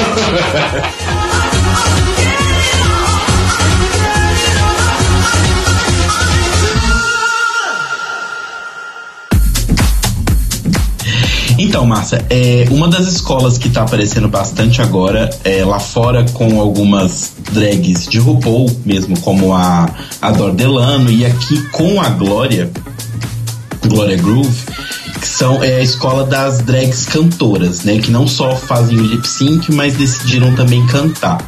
O que, você acha dessa escola? Você, que, você gostaria também de participar? Você acha interessante? Você não acha tão legal? Me conta mais. Márcia Pantera gravando um disco, que tal? Eu ouviria. Olha, Aí sabe o que, que eu queria? Sabe o que, que eu queria? Um VHS de exercícios da Márcia Pantera, tipo aqueles anos 80, sabe? como assim? Vídeo de ginástica. Aqueles vídeos de você falando, ai, agora vamos alongar. Ai, que bicha perturbada. Ô, bicha, para de beber nesse aeroporto, viado. Olha, Bi, eu. é, eu faço tanto que eu amo. E eu acho a Márcia tão completa no que ela faz. É, que talvez. Talvez, tá? Acho que essa palavra agora entra mesmo. Talvez eu até arriscaria fazer, cantar inglês se eu falasse fluentemente. Como eu não falo inglês fluentemente, não ri, viado, seu dente vai cair. Como eu não falo fluentemente inglês, eu não, arrisca, eu não arrisco a, a cantar alguma coisa, ou que seja. Pra falar duas palavras em inglês e jogar um. Um tum tum tum tum tátara com tum, não sei, não sei se seria isso, porque eu acho que, que nem a RuPaul, que teve a chance, né? Teve a grande chance, que delícia, de cantar com. Elton John? Com Elton John. Puta que pariu aquele vídeo dela, que delícia. E depois fazer aquele clipe com a Diana Ross. E, e, e outras coisas que ela faz, que ela canta, né? E meu curso, mexeram no vocal, não mexeram, se subiram o, o grave, o agudo, essas palhaçadas todas que tem na computação hoje que você pode fazer com tudo. Mas eu só faria. Faz essas coisas. Então vamos fazer. Vou cantar, começa a cantar amanhã, viado. Eu acho, eu acho que. É, a Glória, a Glória Bloom, eu adoro a bicha, adoro. Gente, aquilo que eu falei pra vocês, é, o, o que me arrepia é bom. Se me arrepiou, é bom. Alguma coisa que. Nada ruim te arrepia. É, ai, aquela bicha fez porra nenhuma. Tem a bichinha ali, aquela. Eu vou falar o nome de uma bicha agora, não sei, mas vai dar ibope não pra ela, mas não importa. Eu tô falando do trabalho dela e da força, da energia que eu vejo ela fazer. Da grande energia que ela tem. É uma bicha que não tem um dente na boca, nem em cima nem embaixo. Mas ela é uma bicha de uma força. De uma força. O nome dela é Natasha. Ela tem uma força pra fazer show e uma força de bate-cabelo. Aí eu entro no bate-cabelo, tá? Mas eu não queria entrar nisso porque eu acho que hoje todas bate-cabelo e eu tô cansado de ver isso. Eu queria ver uma coisa nova. Porque eu sei que vai ter mais 10 anos de bate-cabelo. Porque a bichinha de 15 já tá batendo cabelo, piada. Ela quer bater cabelo há 10 anos, entendeu? Eu acho que isso não vai morrer agora. Eu acho que isso vem, vem, vem mas talvez essa mudança. E não pode esquecer das bichinhas da, de boate, tá? Bichinha não pode dizer com bom carinho, tá, gente? Não é bichinha porque diminutivo, diminutivo, não. Bichinha com carinho. Mas a gente tem essas bichas novas, bichinhas novas também que estão começando, que é. Tô começando mesmo, tem. Nem sei quantos anos tem de carreira, que não tenho essa noção. Eu tenho o Milano, que é muito bom. Tem a Glória também, que começou agora. Mas também já tá se jogando aí, já tá aí. Tem as novas agora. Me pego nos nomes, gente, mas tem as novas. Tem aí a sabe? música que tá com você na padaria. Tem. Ah, aí então, Idrimus, então, tem todas essas. Tem as que participaram do. Que a- ganhou desse ano na Silvete, Gordinha. Ah. Ah, não, desculpa. Também, também. É, na verdade, eu não queria dizer nomes aqui, mas não tem como não falar em nomes, sabe? Acho que a gente também tem que. Quando é bom, a gente tem que falar e pronto. Claro. O que é ruim, eu nem falo. O que é ruim. Eu não sei, e também não posso dizer que você é ruim. Porque eu acho que você é ruim. Eu posso achar que você é ruim, mas a outra 15 viadas vai achar que você é boa. Então a gente não pode ficar é, apontando as pessoas. Porque eu não quero ser apontado. Entendeu? Eu vejo muito disso, tá? Eu, eu tô numa fase meio. Passei dos 40, né, bicho? Não, mas eu acho que é isso, gente. Eu acho que é, eu faria sim. É, eu, eu assim, eu já tô pro ano que vem, talvez. É, talvez não. eu quero fazer um inglês assim. E também porque eu quero viajar e não quero perder nada. É, eu perdi muito há um tempo atrás que eu fui viajar com meus irmãos, a gente foi pra Europa. E em Portugal a gente falou, né? Que a gente entende. Na Espanha a gente deu um truque, né? Mas na Itália eu me fudi. eu só via aquelas italianos falar não sei o quê. É, que, ai, que, né, que belo, negro. Não lembro o que eles falavam, que eu me senti peita. Mas eu acho que foi isso na praia também que eu joguei vôlei lá e causei na praia. Uma amiga minha, Marcela. E, mas eu não, eu não queria perder, sabe? De poder conversar, papiar, que seja, sabe? O básico, seja. É, e minha intenção agora, ano que vem, é seria ir para os Estados Unidos agora, né? Tô muito afim de ir. Então eu precisava estar com o inglês ali, sabe? Então, aí eu, eu, puxei o assunto porque ah, o que eu quero perguntar é uma pergunta complicada. Complicada? dizendo, É complicada. Porque assim. É uma E pergunta. nada é complicado pra mim. Então, beleza. É uma pergunta que a gente tem feito, Hum. que é assim, independente do tempo, do seu tempo de carreira, ou Uhum. do tempo de carreira de qualquer, de qualquer pessoa, ainda tem alguma coisa na Márcia, no drag da Márcia, na, na montação da Márcia, na personalidade da Márcia, que você gostaria de mudar Claro, pra agora? é- agora meu corpo. Gostaria de ter tempo pra me malhar e ficar. Eu não quero ficar. É, um deus grego negro. Eu acho que eu quero também. eu acho que eu gostaria de é, ter tempo pra me cuidar um pouco mais do Márcio. Que a imagem do Márcio vai pra Márcio, é, é instantâneo isso. Mas a Márcia eu gostaria de dar mais, mais, mais encorpada. A minha ideia é, de dois, três anos pra cá era isso. Uma Márcia mais malhada, mas. Porque na verdade eu tô com 45 entendeu? E eu queria, eu, eu gostaria disso, pena que de saúde que eu tô sem tempo. E tá mesmo com o corpo bem legal. Eu, eu gosto muito do corpo que eu tô. Na verdade, é, a Márcia, ela tá, ela tá mais, mais, mais negona. Eu tô usando Pirelli, tô usando aqueles ladinhos assim, quadrilzão, uma cintura mais quebrada, as pernas tá mais, a bunda tá mais grande, o cabelo tá mais, entendeu? Um cabelão. Se você perceber, pode olhar meus vídeos de um ano pra trás, que seja dois anos pra trás, mas tá magrinha, de maiô que seja, e meio fortinha aqui nessa área aqui, ó. Mas vê ela agora, pode ver ela agora nos vídeos é, que eu tô de macacão. Sim. É pernão, entendeu? Tá bem forte. Eu gostaria dessa imagem mais pelada. Sim. Mas não é uma pelada mostrando bunda. Agora, se eu tivesse. é, eu gosto até do meu corpo, eu gosto muito, só gostaria de perder essa parte, que é a parte mais difícil da gente. de- e de ter tempo também de malhar. Mas imagina, eu mudava pra ontem. Adoro meu sorriso, adoro minha maquiagem, adoro meu cabelo, adoro minhas pernas, adoro, eu gosto da minha imagem, mas o que eu pudesse melhorar, com certeza, sem pensar duas vezes. Eu não tô fazendo isso pro. tô fazendo isso pra mim. Aliás, sobre isso, a Márcia veio direto do vôlei que ela joga toda segunda-feira. Toda segunda, toda vez que eu, posso, que eu tenho um tempinho pra jogar. Eu só não tô tendo tempo, gente, eu tô muito cansado. Sim. Juro, tô muito cansado, mas é, cansado mesmo de cansaço, não cansaço de trabalhar. É, o meu talento não tá envelhecendo. Só tá me deixando cada vez melhor. Tá? Com outros olhares, com outras dicas, o que seja. É, eu escutei uma coisa há um tempo atrás que é, me deixou muito triste, que algumas pessoas pararam de fazer show porque não estavam aguentando mais. Eu não acho que é isso. É, eu não acho. É, a Marcinha não tá fazendo show mais em alguns lugares. Mas porque o que? Ela engordou? Ela emagrece. Ela fecha a boca e emagrece. Entendeu? A, Mar a Marcinha tá nativa ainda? Marcinha tá fazendo show na Europa, querido. Não tá fazendo show no Brasil. Tá na Europa, viajando há 6, 7 meses, tá na Europa fazendo show. Tudo bem que faz show ali, ali, ali. Ela tá, cada hora tá no, num país. Entendeu? Ou tá girando pela Itália. A nega lá fora, ela- gente, vocês não têm. Ela é muito diva. Ela é muito diva no meio gay lá. No universo, ela é muito diva, vocês não têm noção. E alguns lugares ela não trabalha aqui porque acham que ela tá, tá velha, tá cansada. É, Então, ela faz o que ela ama e ela faz uma. a- a- a essa Marcinha, se você colocar uma. Talvez dar uma repaginada, né?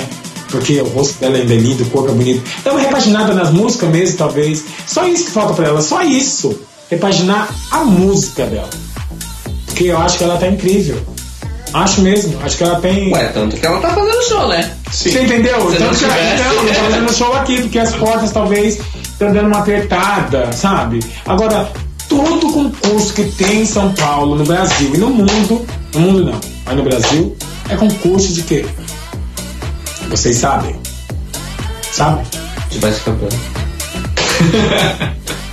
É, aproveitando isso que você falou, né? Que dessa coisa do bate-cabelo e tal, mas ao mesmo tempo essas pessoas novas aparecendo, fazendo coisas diferentes, enfim.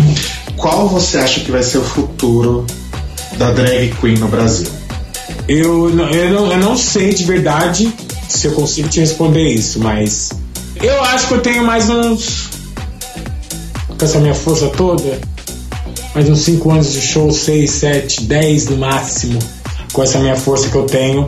É isso que você conseguir entrar dentro dessa, dessa linha de manter o corpo, de alimentação, porque eu daqui a pouco tô com 50, mas é como eu disse, é, quando eu ver que eu não tô aguentando mais, eu não vou me fazer de louco e não vou me machucar. Sim. tá. É porque meu, meu, meu show é de força, é, acho que é isso. E aí o que vem de novo, que venha a. a as drag que estão vindo hoje, gente, é- é, essas mais. que tem duas linhas, não sei se vocês sabem. Tem as drag que seguem o RuPaul e tem as drag que seguem as brasileiras. Sabiam disso? Sim. Não, isso dá é pra isso dá pra Eu tenho algumas filhas, Sim. Assim como o Stephen tem algumas filhas, a Liza tem filhas, e isso mesmo. E aí vem o drag da, do. São dois. Vocês conseguem ver essa diferença, né? Essa diferença é, é- é- ela é muito, é muito diferente mesmo. E tem a drag que assiste o RuPaul, que assiste o reality, que já estão se maquiando muito próximo do reality. Que vem aí a Igre Musa. Tem algumas outras que eu não vou lembrar o nome agora. Mas aí vem a Glória, vem a Tiffany, vem a essas, vem. Aí eu tiro o Ícaro, porque o Ícaro tá fora de tudo isso. É uma outra versão, é um outro show, um outro espetáculo, assim como a Alexa Twister e outras Cadene Coach e outras. Eu acho que tem duas linhas de show. Se realmente o reality invadir, as pessoas realmente chegar no canal aberto aqui e as pessoas poderem ver, eu acho que quebra um pouco dessa, dessa, dessa coisa do bate-cabelo, talvez. E aí vem com uma linha mais. Não que não seja espetáculo, não é espetáculo, mas a gente vai ter mais talentos. Eu não consigo ver Mais variedade. variedades, é mais variedades de talentos. Porque se você ficar aqui nessa linha, é, não só quero bater cabelo, viu? Tudo bem que inventei, caralho, que porra. se você, gente, é, direitos autorais. tem uma bicha talvez pra patentear essa porra, mas é que se foda. E aí, é... Não, gente, eu não tô falando que bate cabelo é o ó, porque foi que eu lancei, eu amo o que eu faço, eu também bato cabelo. Mas eu tô. Não, não sei se eu usaria a palavra cansada, porque é pra não machucar ninguém, mas. Ai, gente. Ai, queria ver coisas diferentes. Sabe? É isso. É, eu queria. Tem muito. Se você for no show em tal lugar, você vai ver 10. Se for no outro, é mais 10. Se for no outro, é mais 10. E aí. Por que eu vou colocar 10 gato cabelo se eu tenho duas que bota pra fuder? Eu tô- pondo 10 de graça. Eu não consigo pagar o cachê para as outras duas, que realmente merecem um cachê, porque elas têm. Não é mais anos de trabalho, gente. Eu respeito pelo artista a valorização dele, só isso. Sim. Eu não quero saber do tanto que eu tenho de trabalho. Quero saber que me respeite, que me valorize. A gente respeita ainda disso. A gente tá vindo, tá bom, tem a festa lá que traz os bichos lá, não sei de onde pra cá, tá bom. Vocês imaginam quanto que é meu cachê? Você imagina quanto que ela tá ganhando? Tá bom, eu sei disso também quando eu saí de São Paulo pra ver show em Porto Alegre, Rio de Janeiro, o que seja, também meu cachê é um cachê até legal. Mas não é o cachê que eu mereço. Porque eu tô levando uma produção de 10 mil reais. Minha peruca custa 3 mil. Eu fiz uma roupa no Isaac que custa 4, 4 e pouco, 5 mil reais uma roupa. Aí eu tenho o sapato do Fernando Pires. Aí eu tenho maquiagem, eu tenho lente. E quanto que saiu na produção? E eu vou lá buscar quanto? Agora a- as casas estão com, né, algumas. É o meu cu, vocês vão gostar ou não vão gostar, me desculpem, mas não é isso que eu quero dizer, meu cu. Mas, meu, pelo amor de Deus, para de ficar falando que é, a gente. Eu não sou obrigado a escutar isso. Ai, tá tudo muito difícil. É mesmo, pra mim não. Tô cansado de escutar isso. Ai, a gente não vai aumentar porque tá difícil, mas a boate tá sempre cheia. Tá, mas amanhã encheu. Algum dia a semana tá cheia. E cadê o valor que o artista tem? A gente Cadê? tá percebendo que isso é meio que uma opinião geral, assim. Geral. Mas só que muitas delas têm medo de falar, né? Eu não vou dizer nome de casas agora, mas nem tem por que dizer que eu sei que tá difícil pra todo mundo. Mas gente, me valoriza pelo amor de Deus. Eu, tô na- eu tô correndo há muito tempo, eu tô na estrada aí, eu faço o que eu amo. E toda vez que eu tô no seu palco, eu faço o meu melhor, o meu melhor trabalho. E toda vez que eu piso, eu tenho certeza, eu tenho certeza, sabe por quê? Porque eu tô fazendo o meu melhor trabalho e meu, meu público me conhece. Sabe, na hora que abrir a cortina começou a música da bicha, ela vai botar pra fuder. Pode ter certeza disso. Arrasou. Só que aí não vem. Aí eu vou falar sempre, ai, muito obrigado, ai, eu já tô paga. Tô paga o caralho. Tô paga pelo público. Sim. Eu quero ser pago pelo lugar onde eu trabalho. É só isso. Eu quero ser pago pelo lugar que eu trabalho. Assim como, como qualquer um da gente que trabalha numa empresa e você rala pela empresa, você tá pondo a empresa lá em cima e ele vem com um salarinho safado falando você, ah, esse mês aqui foi tão difícil. Difícil de quê se eu arrasei na sua, no celular? Eu arrasei no meu trabalho, meu. E aí é que a gente sabe disso. Não tinha aquele negócio lá do McDonald's e colocava, olha que louco, vai fazer comercial. É, colocar a plaquinha aquela bicha lá, ou a, a bicha do mês. Funcionário do mês. Funcionário do mês. Ele recebia alguma coisa? Eu não quero. Ó, é que nem troféu. Viado, não me dá troféu não, tá, é uma delícia receber um troféu. É, Ricardo tá lá meu troféuzinho. Vi, vem esse troféu, me dá minha parte. Esses dias a gente tava rindo muito, eu, a Thalia, mais um monte de bicho. A gente, mano, eu não quero homenagem, eu tô viva, eu quero dinheiro. Adorei. é, troféu, homenagem, não sei o que. Tá, é uma delícia, foi homenageada. Que delícia, eu tô falando agora. Homenageada ontem, viado, babou da bicha. Não, foi ótimo na, na, na louca, o Mauro, o Mauro Borges, porra, lembrou de mim de anos e anos. Mas é a única coisa que a gente grita hoje, gente, escutem, pelo amor de Deus, a única coisa que a gente quer hoje é a valorização do artista. A gente sabe o tanto que a gente alcança, o público que a gente alcança. Sabe, a gente, a gente tem um pouquinho dessa noção. Eu também não tenho toda essa noção do, do público que me ama, mas eu tenho essa noção no final do meu trabalho. E aí, essa coisa de pedir aplauso, sabe, de pedir, vai aplaudir quem quer. Você não é obrigado a aplaudir. Então, se você, se eu pedir e você aplaudiu, é porque você gostou do que você viu. Então eu peço mesmo, vai, viado, quer escutar, vem, me arrepia, vem, vai, vamos lá, levanta vamos, levanta a mão e vamos, vamos botar pra fuder agora, vamos, vamos se arrepiar. Que essa bicha que foi embora falou, viado, o que, que aquela bicha fez, mano? Eu escutei isso na Berlim, escutei isso no Rio. Bicha, o que, que você fez, mano? Você me hipnotizou. Você mandou levantar a mão, eu não tava nem com vontade, bicha. Mas mandou levantar, começou a gritar, aplaudir. Isso foi pegando, Bi, eu vi, eu vi, eu vi. Eu vi o povo, da onde eu tô, da ponta do palco até o fundo, onde não tinha mais luz, as pessoas levantando a mão e aplaudindo. Esse aplauso não é só pra mim. É pra gente mesmo se sentir firme e forte. Essa é a força. Acho que a, a minha palavra que eu vou bater nessa tecla até ela quebrar, se precisar, a gente coloca o super bônus, se quebrar de novo, a gente bota uma colinha lá, você que conhece. É a valorização do nosso artista. Só isso. Mas, Márcia, Oi. é, vamos fechar, faça seu jabá, seus planos pro futuro, o que que tem de novo da Márcia chegando pra gente esse ano, que vem, né? Vem. O engraçado é que quando você começa a chegar no final do ano, eu sempre falo assim, ai, ano que vem eu quero vir loira até cintura, viado, não sei o. Eu acho que o, o, pro ano que vem não deve ter muita mudança da Márcia não. Talvez é, se eu conseguir mesmo essa mudança, talvez que as pessoas vão perceber nitidamente, talvez é, de um corpo mais, mais forte. E isso vai respingar na Márcia com certeza. Planos, talvez, meu, meu especial de 28 anos.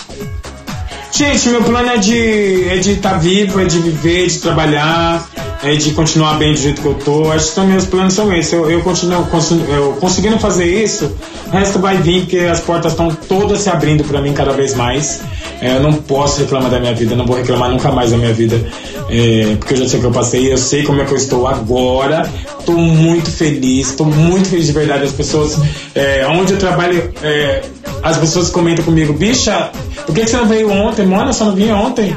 Nossa, aqui sem você é uma outra história e eu, eu gosto de escutar isso. Eu também sou uma pessoa muito feliz, muito forte, firme. Eu sei exatamente o que eu quero.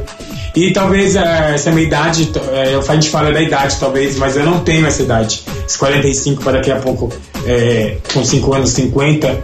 Eu quero estar exatamente como eu tô agora, feliz da vida, eh, amando minha família, amando minha, meu marido, amando as pessoas que estão em volta.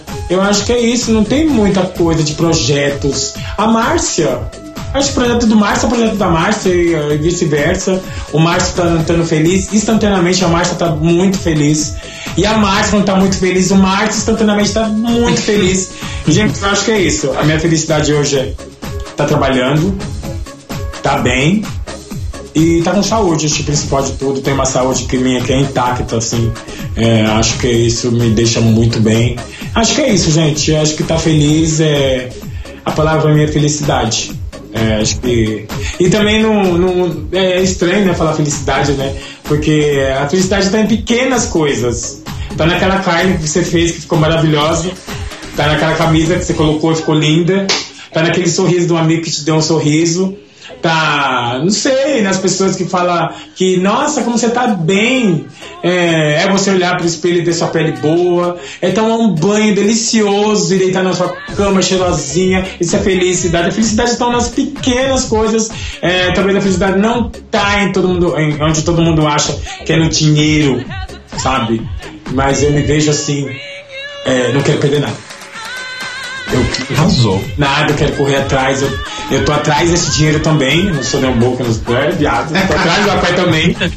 Mas eu não posso estar só atrás disso, porque é, talvez é, eu ganhei muito dinheiro e lá na frente gastou esse dinheiro com remédio, pílulas e não sei o que, e cuidando também de uma velhice que não esteja tão sadia, tão boa. E a gente sabe que é, todos nós vamos ficar velhos, prestem bem atenção nisso. Então você tem que ser feliz agora, cuidar da sua vida, do seu corpo, para que lá na frente você esteja bem. Só isso.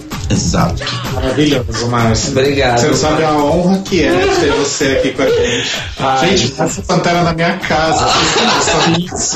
Nossa, Pantera na nossa casa, eu tô muito emocionado. Posso falar pra, pra vocês agora, eu também fiquei bem emocionado. Eu acho que o carinho que a gente tem dessas pessoas, que, e, e o prazer. Acho que o prazer maior da, da- do artista, da drag queen, é quando é, pessoas legais como vocês e, e a gente consegue é, falar. Sim. Acho que é só isso, a gente consegue falar. Acho que isso é tudo. Se não for meu marido, eu não falo nada. Ver, gente? Polícia procurando. Não, é Rafael, depois eu atendo. Peraí, só um minutinho. Amiga, já te ligo aí, só um minutinho, amiga Rafa. Então tá bom, beijo. a Rafa, a Rafa, não, a Rafa é uma amiga minha que quando eu vi ela na Blue a primeira vez, eu vou contar a história da Rafa, mas louco. A Rafa é uma amiga minha que eu amo, gente, amo muito. Mas eu acho que é isso, ó. É, vocês conseguirem as pessoas pra vir dar essa entrevista e elas poderem falar da vida delas, o que elas passaram, o que elas estão passando e o que a gente tem de perspectiva. É isso? Saiu, viado? Saiu. Você entendeu? Saiu. Eu Acho que é isso. A perspectiva de vida da gente, eu acho que é isso, né? É, tá bem com a gente mesmo. E acho que é isso, gente. Não tem muita coisa, não.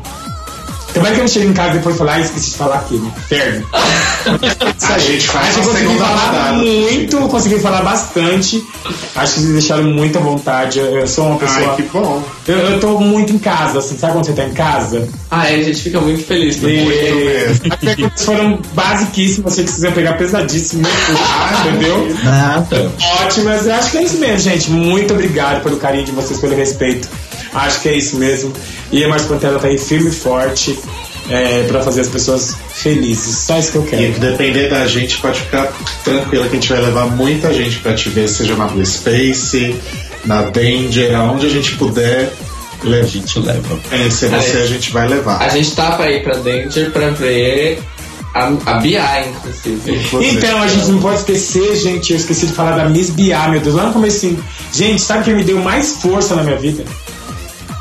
Lá atrás, Miss Bia.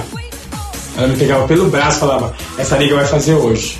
E ela vai fazer, e ela vai fazer. Ela brigava comigo no camarim, e tinha um cara que era diretor e falava, ai, hoje vamos ter que tirar uma, tem muito show. Ah, tira a Márcia, porque ela tava começando. Sim. A Márcia não, a Márcia faz. A Miss Bia. E ela me chama sempre como o grito maior, Márcia Pantera. Eu também não posso esquecer dela, que é uma pessoa que me deu.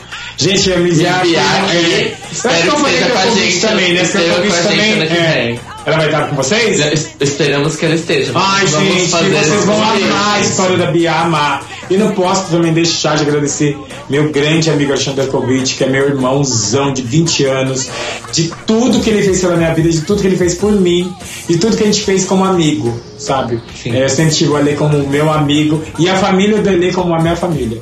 A dona Regina, o B e o Arthur e o Erkovic são a família. E eles me adotaram, assim, o pretinho judeu. De verdade, nossa, gente, não tem palavras pra eles. E aí tem milhões de gente que você agradecer agora nem ia parar mais. Que aí tem Celso Cabura, Fernando Pires, Duda Molinos, e aí tem muita gente, muita gente. E agradecer também agora, no lugar onde eu tô agora, que é o Retro Hair, Rogério, que me colocou lá como host, welcome, e eu tô amando meu trabalho. Gente, é, é, eu vou parar por aqui, viado. a gente vai ficar e agradecendo as pessoas. Mas eu vou descer, eu vou deixar assim, ó. Agradeço a todas as pessoas que estão em minha volta, e minhas, meus amigos e minha família. Eu amo todos vocês, acho que é isso. E a todos os meus fãs, é claro. Eu sei. A gente que agradece. Mas foi embora. Acho que é isso, cara. Deixa eu ligar. Obrigado, Márcia. Obrigada, Márcia. Beijo pra você quando você voltar pro Brasil. Fala um oi pra gente lá na Genial comer um. Tá bom. Não sei, né, mano? Não vou Um croissant juntas. Tá. Que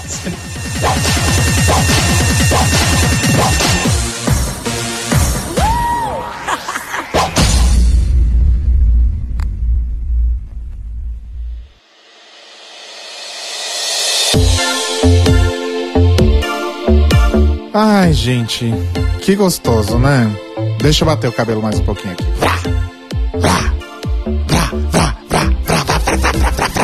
Olha, a única pessoa aqui que tem cabelo pra bater assim sou eu, queridinha. Se ponha no seu lugar. Você não sabe se eu tô de peruca. Você não tá me vendo, como é que você sabe? A gente vai sapar. Bom, gente, gente, espero que vocês tenham amado tanto quanto a gente essa entrevista com a Márcia, essa pessoa maravilhosa que eu tive o prazer e a honra de receber aqui no meu mísero apartamento nas colinas do Arouche. E mandem aí os comentários falando sobre o que vocês acharam pro thelibrariesopenpodcast.gmail.com e no mixcloud.com.br thelibrariesopenpodcast, facebook.com.br thelibrariesopenpodcast e o acoisatoda.com. Espero que vocês tenham entendido. Posso repetir se for necessário. Não, né? Tá bom. Vamos mandar beijo pra alguém? Eu não vou mandar, né? Eu nunca mando. Ah, eu vou mandar mais um beijo pra Márcia, mais um beijo pro Ícaro, mais um beijo pra Flávia, mais um beijo pra Gina Yamamoto, mais um beijo pra Nick Wayne, mais um beijo pra Mina de Lyon, mais um beijo pra Iluminata. Ai, sei lá, gente. Um beijo pra Você não vai mundo. falar todas as drags de São Paulo agora, aqui, nesse momento. Né? Eu quero mandar um beijo pra minha querida mamãe, que fez aniversário agora nessa quinta-feira, passada. E ela não escuta o programa, mas ela me escuta gravando o programa. Então eu queria dizer que eu amo muito ela. Beijo, mãe. Ó, beijo pra sogra do Rô. Beijo, Márcia. Obrigado por me aguentar quando eu vou pra aí. que louca. Ah, então é isso, gente. Até a próxima. Beijo. Beijo. Beijo.